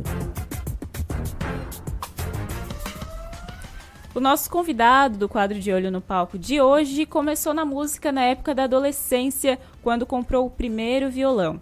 Participou de uma banda cover dos Mamonas Assassinas e também passou por outras bandas como a Utopia, até que entrou para sua primeira banda estável, a Guerra de Botões, da qual participa até hoje. Hoje ele é guitarrista em nove bandas, bastante coisa, hein, gente? E todas de rock, mas cada uma tem um estilo diferente Seja bem-vindo, Robson Brígido. Boa tarde. Boa tarde, gente. Obrigado pelo convite. Estamos aí. Você toca em nove bandas diferentes. Nove bandas. Eu estava com oito bandas até o final de 2019, estava achando pouco. É muito Aí pouco, fui convidado para mais, mais um e uma. aceitei. É mais ou menos isso. Como é que é isso? Porque eu conheço alguns outros músicos que tocam em várias. Nove eu não me lembro de nenhum no momento. Mas como é que você consegue. é, ainda mais que são bandas, cada uma tem a sua personalidade, são estilos diferentes. Você é o camaleão do momento, então. Como é que, como é, que é essa, essa dinâmica? É porque tem muitas das bandas que eu tenho são bandas que estão aí já há bastante tempo, né? Então tem muitas que já praticamente não ensaiam. Porque já tem o repertório montado, o pessoal já toca as músicas tra Só junto tranquilo, e já há bastante tempo junto e toca. Aí no fim das contas acaba que estou ensaiando sempre com poucas bandas, dessas nove, duas ou três. Assim. Mas se fossem todas ensaiando o tempo inteiro, não ia ter como mesmo. E como é que é a tua rotina? Tocando em nove bandas, acredito que cada uma tem o, né, as suas apresentações, o calendário ali de apresentações. Como é que tu se organiza com isso para não dar choque, talvez, de datas? Ah, não, Acontece a, isso? minha, a minha política é sempre quem marcou primeiro leva. Então, né, quem marcou É primeiro justo. a data. Prioridade. levou, É é, justo. não- independente, né? E a única coisa que, que acontece assim de diferente, né, em termos de rotina, é que assim, eu tenho a sorte de que a memória musical ajuda. Daí eu sempre pego as músicas próximas de quando tá no ensaio, porque se eu pegar antes eu esqueço. Aí eu pego, toco no dia, dá uma gravada e fica por aí mesmo. Até, até hoje tem ajudado, né? Se o Alzheimer não me pegar, a gente continua na mesma toada. Você já gravou quatro álbuns. Sim. Com a mais Leo- dois em andamento aí. Leopoldo e Valéria, a música Vamos Cair na Estrada, em 2014. É, é um- foi um álbum, na verdade, acho que ele tem 12 músicas esse álbum aí. Vamos Cair na Estrada era o nome do álbum, né? Aí a gente gravou ele agora eu tô. Acho que 2017, não, 2016 que a gente lançou, talvez, não lembro agora. Qual- 15, foi talvez. 2014. Meu Deus, tô perdido. Com a- Muita coisa, né? Muita É. banda, muita Com coisa. a Dom Capone, o álbum foi Corpo Fechado, em Isso. 2017. Ah, Como é que foi a experiência aí com a Dom Capone? Foram duas experiências parecidas, porém com características es- diferentes. Assim, a, a Leopoldo Valéria queria fazer um disco muito profissional, com cara de disco. Com cara de disco de banda internacional. Assim, a ideia era tentar fazer o máximo próximo daquelas grandes produções. Né? É, e o baterista era um, era um. O baterista e o outro guitarrista eram caras que tinham um estúdio onde a gente ensaiava e faziam gravações, eles já conheciam o processo. Aí eles fizeram a gravação lá. Então foi um negócio que tinha essa visão, né, de tentar buscar uma coisa mais pró, mais tal. E funcionou, ficou bom o disco, não chegou nesses níveis, mas ficou bem bom o disco, achei bem legal. E no da Don Capone era, uma outra dire... era outro direcionamento, a gente queria que ele tivesse mais aquela cara dessas bandas novas, que tem uma cara de mais cru, mais direto ao ponto, sem muita produção, sem muita firula. Meio underground, assim. É, não bem underground, um pouco, mas assim, sem querer botar muita produção em cima. Era uma coisa mais que seja a cara da banda ao vivo, assim, tocada no estúdio. E teve outra experiência, e eu gosto muito das duas, eu acho o da Don Capone até mais mais orgânico do ponto de vista, assim, é, me agrada mais o, o tipo de produção que acabou ficando no final. Mas ah, é, são coisas diferentes, assim, são, São- duas- são, são dois tipos diferentes de produção que eu gostei das duas formas. Fica assim. bom, mas você É. tem um estilo que você tem uma predileção. Sim. Depois com o Marcelo Gomes, um álbum Samba Rock, Esquema Renovado, em 2016. Como é que foi? Esse aí foi o mais é, fora do meu, do meu da minha zona de conforto possível, porque o Marcelo ele é sambista, ele gosta de samba samba, ele gosta de rock também, mas acho que o principal do Marcelo é o, samba, assim, o MPB, mesmo bossa nova nessa É onda. forte assim. nele. E aí ele usa essa coisa que mescla rock com esse tipo de som e isso é muito diferente de tudo que eu tocava. Então eu tive que fazer uma espécie de intensivão sobre esse tipo de música para conseguir gravar. E ele ainda me deu duas duas missões que era uma gravar uma música que o Chico Martins, o guitarrista do Das Aranha, fez para ele, que deu para ele para ele gravar. E que aí era o Chico tocando guitarra e eu tinha que tocar igual, que foi um Um foi, uma, foi um desafio grande. E o outro era um solo do Luiz Lopes também, que cara que um guitarrista conhecidão da década de 70 e 80 no Brasil, que gravou um solo para ele, que aquele lá ele usou o solo original que eu não consegui reproduzir. Tu disse, esse aí não deu pra mim. não teve jeito. Aí, seguindo, você tem a Necros, o álbum A Candle in the Dark, em Isso. 1917. Dois, 2017, sim, né? Isso, é, 2017, fui mais longe agora. é, a- esse, essa banda é, eu acho que talvez a minha banda principal hoje, assim, a banda que mais toma tempo, né? Que é a banda que a gente mais tem envidado esforços, assim, para fazer a banda virar. É, esse é metal, é outra, outra zona do rock, é é mais onde eu tô mais em casa, assim. E essa banda ela já tem essa, essa missão de fazer só música própria, tá gravando e tal, e show só com música própria o tempo inteiro, desde que nasceu praticamente. E você compõe com eles. Eu só componho arranjo, assim. Eu os compositores maiores são o vocal e o batera, assim, que são os caras que compõem mais. E, e como é que é a tua agenda? Que- Onde é que você está tocando? Co- Como é que você está se organizando? Em que lugares tocam as bandas É. onde você tá? está? Eu acabo tocando bastante porque eu tenho muita banda, mas porque cada banda toca pouco até, na verdade. No, Ah. no- no apanhado da coisa até toco bastante, mas cada Mas banda é, toca é assim que dá, né? Porque senão, se cada uma tocasse No- muito, no você não ia rock- conseguir, é, né? no e no rock também é difícil, assim. A não ser que tu faça aquele rock que é muito rock de rádio, muito rock festa, não vai conseguir fazer, tocar em evento direto, né? E eu gosto de rock que não é muito, assim, super popular, assim. Eu gosto mais dessas coisas um pouco menos populares. Então tem que ser meio assim, dividindo. Aí a frequência de shows de cada banda deve ser um show a cada mês ou dois meses, assim. Só que como tem nove bandas, ainda tô... Aí você tá tocando é, dá pra tocar quase todo final de semana. E que som que você faria pra gente agora? Pra apresentar Então, aí o teu eu- trabalho. é, Isso. eu- assim, eu não sou vocalista, né? Então, assim, tava pensando quem que eu podia trazer pra cá pra fazer um som, assim, tal. Aí eu tava... O meu eu caí no rock por causa de um estilo específico que era o hard rock, né? E que é coisa pra tocar com guitarra, não é coisa pra violão. Mas por sorte, essas bandas elas voltam e meia gravam uma baladinha. Ah, então, tá. é, então, assim, eu acho que vou. Pra, pra abrir, vou tocar uma música então do, do Mr. Big, que é uma das bandas da minha vida, sim, uma das maiores bandas que eu vi na vida, disparado. Que o nome dela é Going Where the Blows. E deve ficar bom só em voz e violão. Tá achando. bom. Vamos pro teste. Vamos tentar. É. Some might say life is full of changes. Here I am with my hand now, for the ride.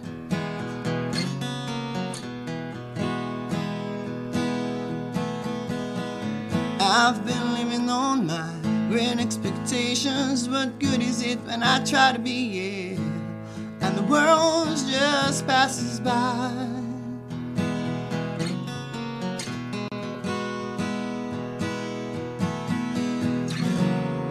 Where are the signs to help me get out of this place?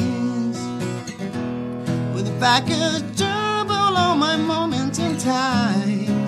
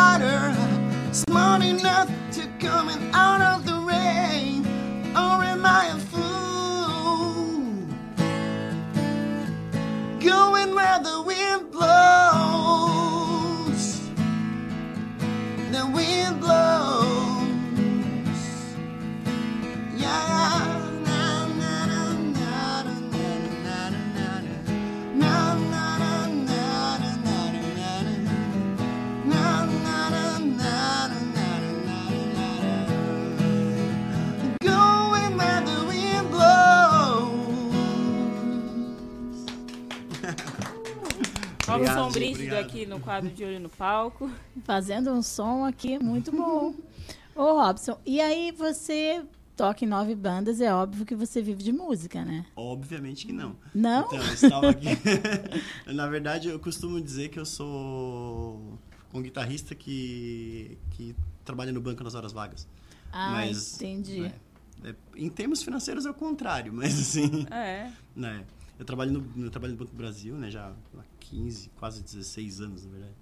E mas sempre É um- que eu não tô no banco, a música é tá Tá presente, É, não é. tem como Se- distanciar se, disso. se parar pra pensar, como eu trabalho, sei lá, 6 horas e 15 no banco, e eu tenho mais ou menos umas 12 horas fora do banco antes de dormir. Eu, eu sou mais músico que Ele, ele é um guitarrista, é, é um guitarrista que faz um bico no banco. mas Quase, basicamente quase isso. isso. Quase isso. Mas. E aí você se apaixonou pela música? Porque se comprometer com nove bandas, como você disse, é é uma administração, e ainda trabalhar no banco, é muita versatilidade, né?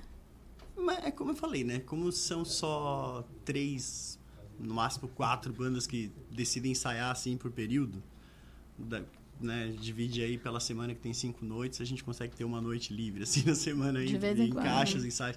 Às vezes eu encaixo dois ensaios seguidos em estúdio aí, que pega uma banda ensaiando das 8 às 10, outra das 10 à meia-noite.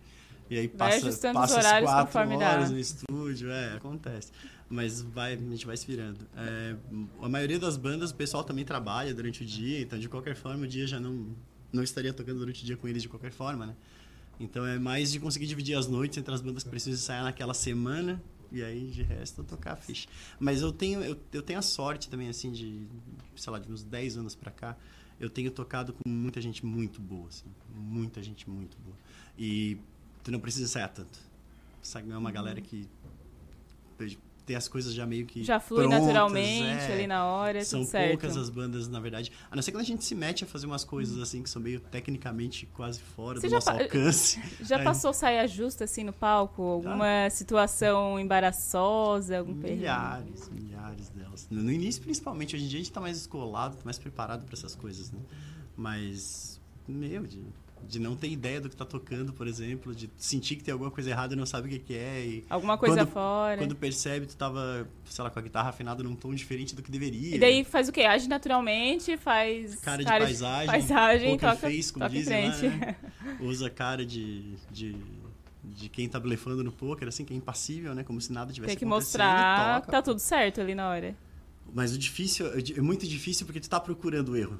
Não tem como a pessoa que olha pra ti na hora do palco errando não perceber que tu tá procurando o erro. né? tipo, Uhum. eu, eu, pelo menos, quando eu tô vendo show de já. alguém, quando eu tô vendo show de alguém que eu vejo que alguém tá, eu, dá pra, eu sei exatamente qual é aquele olhar do cara que tá em cima do palco. Eu achei esse cara tá incomodado com alguma coisa, assim. É Uhum. Tem alguma muito- coisa errada aí. visível. E tocar com vários músicos, né? Porque ah, o grande negócio da música em banda é que todo mundo tem que conversar ali, né? Sim. Senão, quando um se perde, chega a atrapalhar os outros, Quando é o baterista, com certeza. acaba, né? O baterista não Imagina, pode errar. Atravessa. Ponto. Não, eu, eu tenho, na verdade, a melhor missão de todas na banda, que é eu sou o único cara que pode errar, na real. Que de todos os, numa banda de rock, claro. Numa banda de rock tu tem baixo, bateria e guitarra e eventualmente teclado. Baixo, bateria e guitarra, quem pode errar é o guitarra. Porque é quem não vai acabar com o resto da banda. Agora, baixista fica feio, baterista errar fica horrível. Horrível, horrível. Baterista não Uhum. pode errar, ponto final. Compromete completamente Ba- a banda. baterista, baterista ele é o goleiro da banda. Se ele errar, é feio. É sempre frango. Põe tudo por água É abaixo frango. o trabalho. É, baterista é o goleiro da banda.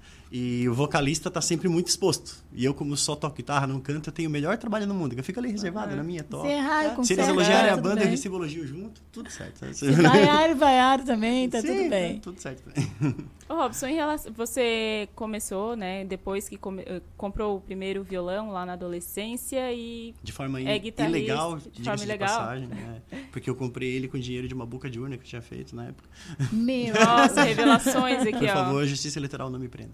Então, é... Prescreveu, eu acho. Já, Vai, né, vai, né, vai ficar no. YouTube isso, já tá, a informação tá exposta, agora já, tá Já. disponível para É. quem. Foi. Mas no caso, é, tem muita diferença ali para aprender violão e guitarra, porque olhando assim são instrumentos semelhantes, mas tem alguma técnica diferente? A pessoa que aprendeu a tocar violão é mais fácil para pegar uma guitarra, por exemplo? É, eles são o mesmo instrumento em termos de das notas que tu toca, dos acordes, de tudo. Assim, quem sabe tocar um, em tese, sabe tocar outro. Uhum. Ponto. Porque ele é a mesma disposição das notas, é a mesma... Assim, se quiser tocar o mesmo acorde no violão e na guitarra, ele vai estar sempre na mesma posição. É tudo igual ali, em termos de posição, né? Mas a abordagem é diferente, né? Porque a, a guitarra, ela veio para para ser enchida de efeito, assim. Para dar mais emoção a mesmo guitarra, na- a guitarra na ela, é, a, a abordagem da guitarra, principalmente no rock, assim, a abordagem da guitarra é totalmente diferente porque ela vai usar elementos que são para guitarra que tu não vai conseguir colocar no violão. os, as distorções que o pessoal usa, os overdrives que se usam para as músicas mais pesadas, por exemplo, jamais colocaria no violão. E tem um jeito específico de tocar com aquele tipo de efeito, então muda um pouco a abordagem. Mas se tu já toca violão, tu vai sair tocando guitarra. Até porque certeza. rock sem tem- guitarra não, não é, é, rock, né? e é muito característico do estilo, assim. A gente tava, Uhum. até tava tendo esse papo esses dias com um amigo meu, assim, de que o, o rock ele é tão apaixonante para nós guitarristas porque o rock é um dos poucos estilos em que a guitarra ela é centro da parada, Uhum. que ela é centro das atenções. Porque se pegar, por exemplo, o reggae, a guitarra não é centro das atenções, o centro das atenções é o baixo. Se pegar qualquer ritmo mais dançante, como samba, como vaneirão, Verdade, até, é outro instrumento, é, né? o, o centro da música também não é a guitarra, o centro é o baixo ou a bateria. assim. A guitarra, ela muito raramente ela vem pra frente. Assim. E no Ela- rock ela fica No rock ela tá, tipo assim, ela, ela tá no- na frente, imagino eu, no rock, no fado português, na música flamenca, uma Porque muitas outra vezes a coisa. introdução ali já é com a guitarra, o pessoal já, É. já começa aquela vibração só no, no som da guitarra Sim. mesmo. No sertanejo a guitarra só virou centro quando o Zezé de Camargo começou a gravar aquelas músicas com introdução assim de guitarra que parecia hard rock assim, mas era influência assim, não tem a ver com estilo, não é do sertanejo, né? Tá ali como um elemento a mais.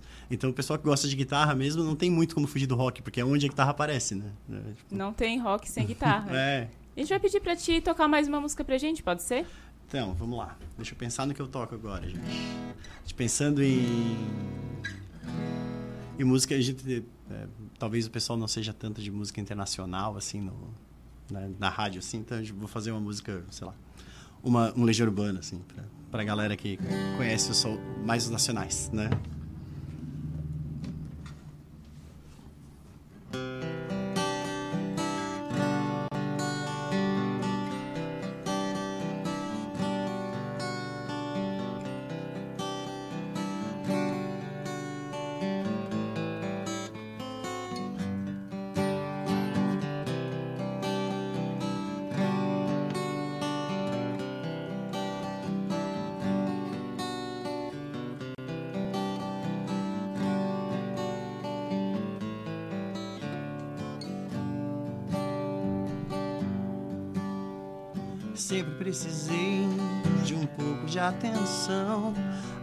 Que não sei quem sou, só sei do que não gosto. E nesses dias tão estranhos, fica a poeira se escondendo pelos cantos.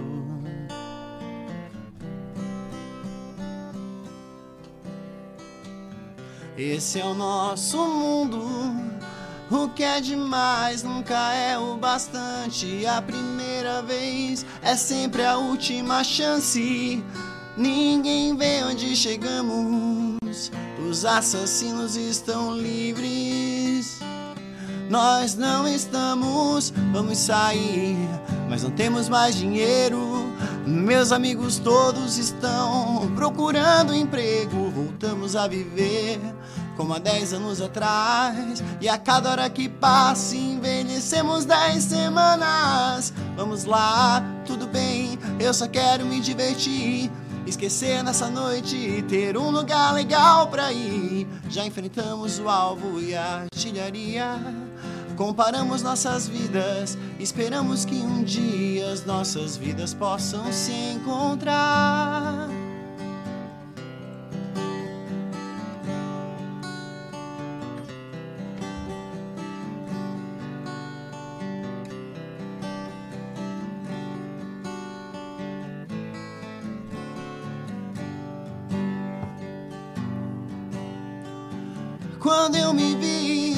Tendo de viver comigo apenas e com o mundo, você me veio como um sonho bom e me assustei. Não sou perfeito, eu não esqueço a riqueza que nós temos. Ninguém consegue perceber e de pensar nisso tudo. Eu, homem feito, tive medo e não consegui dormir. Vamos sair, mas não temos mais dinheiro. Meus amigos todos estão procurando emprego. Voltamos a viver como há 10 anos atrás. E a cada hora que passa, envelhecemos 10 semanas. Vamos lá, tudo bem, Eu só quero me divertir, esquecer dessa noite, ter um lugar legal pra ir. Já enfrentamos o alvo e a artilharia. Comparamos nossas vidas e mesmo assim não tenho pena de ninguém.